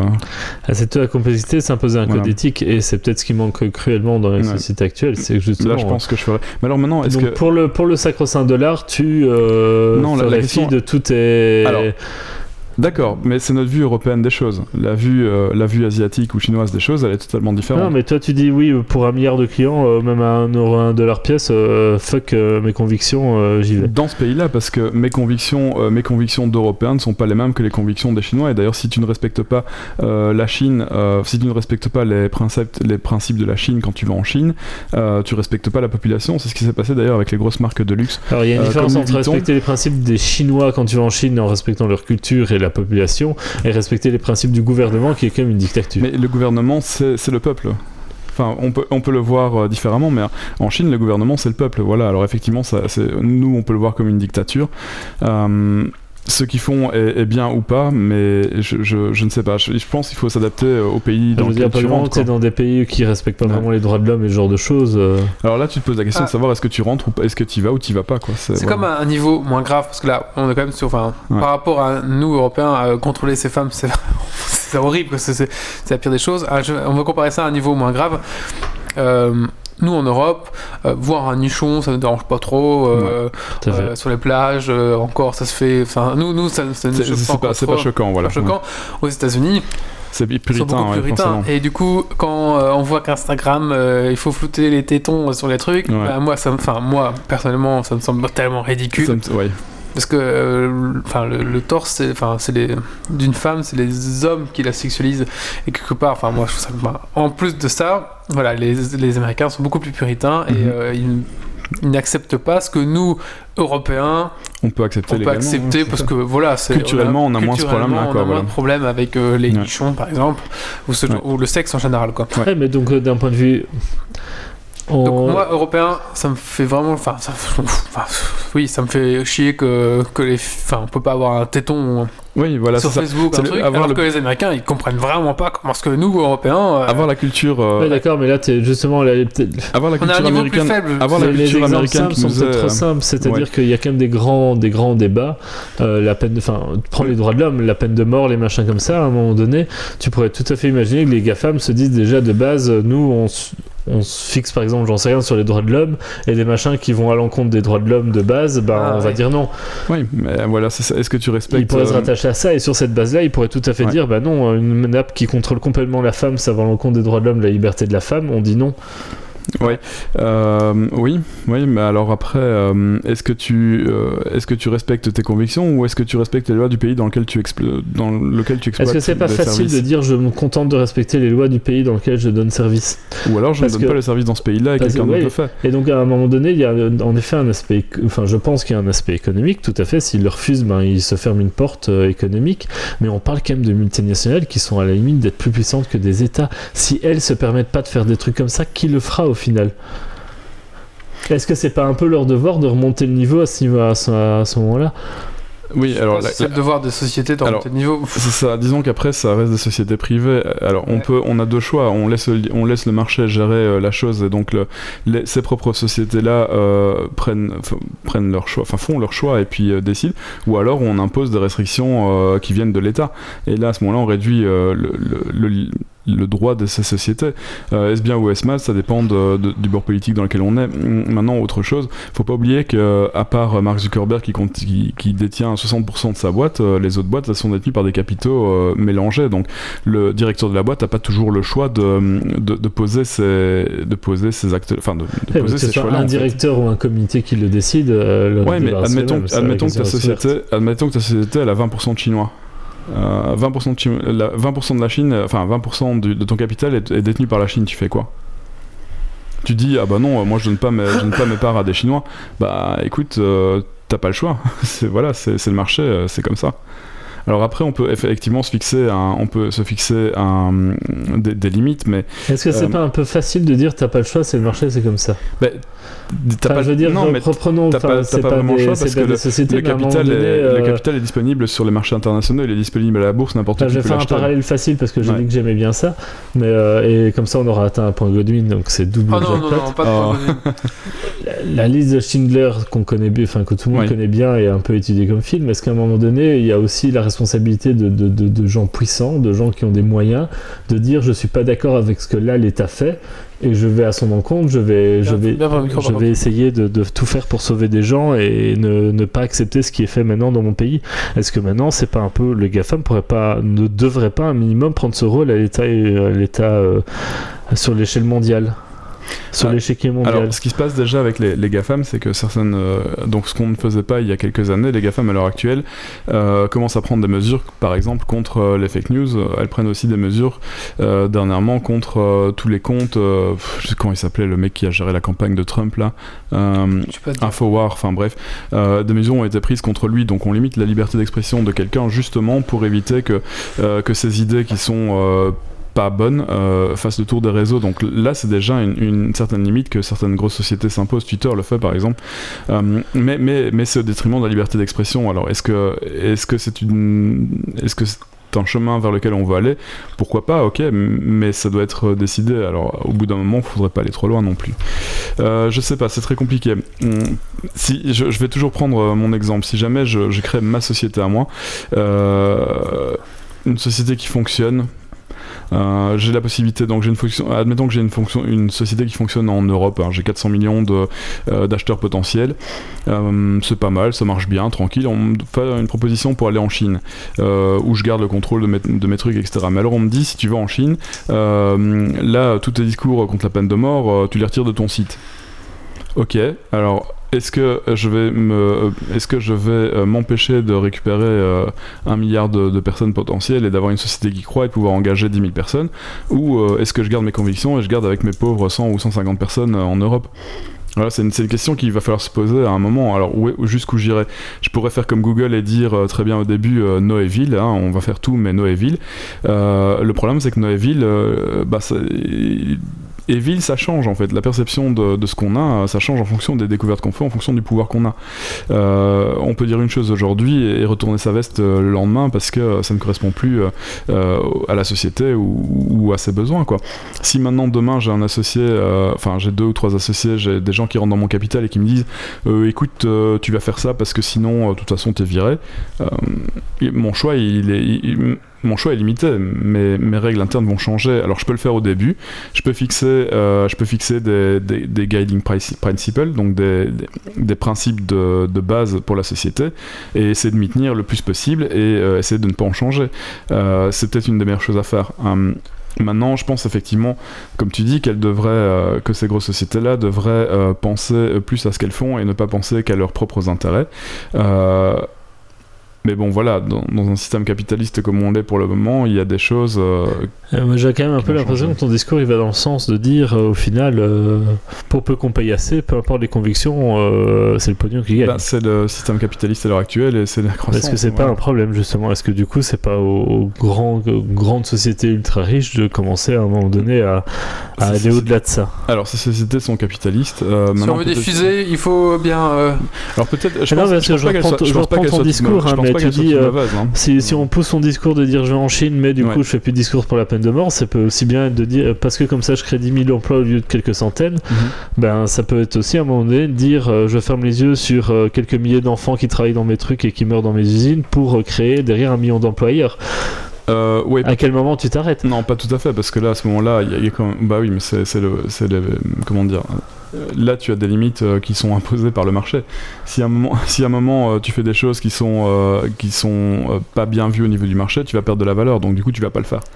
Ouais, enfin des enfants qui travaillent dans le monde, C'est mal vu pour par le toutes les marché. grandes multinationales, il y en a partout. Enfin, il y en a énormément. Bah euh, oui, mais il y en a de moins en moins, enfin, je veux dire, euh, c'est On pas. les le- voit de moins en moins. c'est possible. Mais disons que dès, dès que tu fais quelque chose qui, qui va contre les marchés, ta, la valeur de, de ta société va diminuer. Donc euh, c'est c'est l'équilibre de marché, tu as le choix. Alors euh, soit c'est le marché qui décide, soit c'est l'État qui dit ah bah non, euh, vous n'y allez pas. La Belgique par exemple, euh, la FN qui vend des armes dans tous les pays, ben, c'est le gouvernement qui dit ah bah non, vous n'avez pas le droit de vendre dans ce pays-là, point barre. Euh, T'as beau donc vouloir pour le toi, d'un point de vue économique, à un moment donné, euh, c'est utopique de dire qu'on veut- qu'il devrait faire un code éthique, euh, c'est l'économie à tout prix. Alors, tu, tu peux, tu, peux tenter, tu peux tenter de faire un code éthique, tu peux tenter de t'y tenir, euh, mais je pense qu'à un moment, à un moment ou à un autre, en fonction de l'évolution de ta société, en Oui, mais fonction. des grandes lignes, par exemple, je reprends, le, je reprends des, des droits de l'homme, mais les droits de l'homme, c'est applicable à des États, ça doit bien pouvoir être applicable à des sociétés. Ah, mais bien sûr, mais les droits de l'homme, tu, tu les appliques dans, le- dans les pays dans lesquels tu es et qui appliquent Mais les droits qu'est-ce de qui l'homme. empêcherait du coup une GAFAM de dire maintenant, euh, moi je fais pas commerce avec des pays qui respectent pas les droits de l'homme? rien ne les empêche de le faire, sauf si, euh, sauf si leur, euh, comment dire, sauf si leur actionnariat leur dit, euh, vous faites ce qu'on vous dit, point barre. Oui, mais quand je dis les ex... du coup, c'est Le problème- le- problème- enfin, le problème ça, des GAFAM, peu Le problème des GAFAM, c'est qu'il n'y a pas qu'un seul dirigeant, à part dans Facebook, il n'y a, pas qu'un seul dirigeant, ce sont des. des Oui, mais la question reste ouverte. Ça sont veut pas dire qu'un comité peut pas prendre cette décision. un comité peut, peut, peut ne pas prendre ces décisions-là, Mhm. mais un comité euh, international euh, n'a pas forcément les mêmes idées que, euh, que celles qui sont imposées par un pays. De nouveau, si on en revient au, au téton de tout à l'heure, euh, pour nous, euh, on, on se fait imposer de la culture américaine en Europe alors que ça ne nous concerne absolument pas. Est-ce, que, est-ce que pour nous, ça doit, est-ce qu'on, pour nous, c'est euh, comment dire pour nous, ça ne, change rien. Pour eux, ça change quelque chose. Est-ce qu'on doit accepter ça? Bon, j'en sais rien. C'est peut-être une réduction des libertés aussi de le faire. Euh, voilà, moi je, je pense que c'est à l'heure actuelle, j'ai l'impression, alors après je me trompe peut-être, hein, il y a peut-être d'autres idées, je suis pas euh, philosophe, j'ai l'impression que le marché à l'heure actuelle euh, est tellement puissant que euh, quand tu es une GAFAM, euh, tu dépends de ces marchés-là. Alors tu peux très bien garder tes principes, il y a un moment ou un autre, la pression du marché ça sera suffisamment fort Ah, pour tu que tu prends un changes. Apple avant, avec le, le pognon sur lequel ils sont assis, avant de, de ressentir la pression du marché, ils peuvent y aller. hein. Ben si, ils vendent, Avant d'avoir vidé leur caisse. ils vendent des téléphones qui sont faits par des enfants en Chine. Voilà. Euh, et, euh, et tout le monde en achète quand même. Donc, euh, Mais du coup, est-ce qu'ils pourraient, bah, ils pourraient très bien à un moment donné s'imposer des, des, des... Wally, ton avis là-dessus Bah, oui, ils pourraient, mais ils le font pas. Et est-ce qu'ils devraient? Est-ce Bah. que ça serait leur rôle? Je pense que. euh, non, c'est pas le rôle, non. moi, je pense que c'est le rôle des États à ce niveau-là Ouais, même. c'est les États. À partir du moment où ils deviennent plus puissants que les États. Ils sont pas plus puissants les États. Il y a des règles. euh, Ils ont beau faire le, ils ont beau faire le contrat qu'ils veulent. euh, Les lois des États sont supérieures aux lois des, des multinationales. Mm. Maintenant, si une, multinationale détient un État, alors là, Bah, c'est un maintenant cas que les différent, mais- multinationales, dans certains Ouais. aspects, peuvent porter plainte contre des États, elles de... les lois des États sont plus, plus puissantes que celles des multinationales. Euh, oui, alors On après, commence à atteindre après, la ça doit, limite. après, ça doit rester euh, jugé par un, par un- ça va rester euh, jugé par des tribunaux, ou par un juge et ce genre de, de choses là. Ouais. Euh, mais je pense que ce sont les États qui doivent imposer ça aux sociétés. Ouais. hein. Il faut de la régulation, c'est clair. Sinon, euh, le marché euh, va, va partir en couille, quoi. Et je dis ça alors que je suis libéraliste, je suis plutôt libéral, mais bon. Non, je pense qu'il y, a- il y a certaines régulations qui sont bonnes pour le marché. Non, t'es libertin, t'as dit. Il a pas dit non. bon, bah, je voulais ajouter quelque chose là-dessus. Euh, On clôture là-dessus. De toute façon, le but, c'est pas de trancher la non, question, si, hein, si les gens, discuter. voilà, c'est un débat. Euh, si vous avez non, vos euh, idées, le- n'hésitez pas à nous en parler. Hein. est en train de, de, de virer le navire, euh, Ouais, À gauche. de... ouais, tout à fait. de changer de cap en tout cas. Ouais.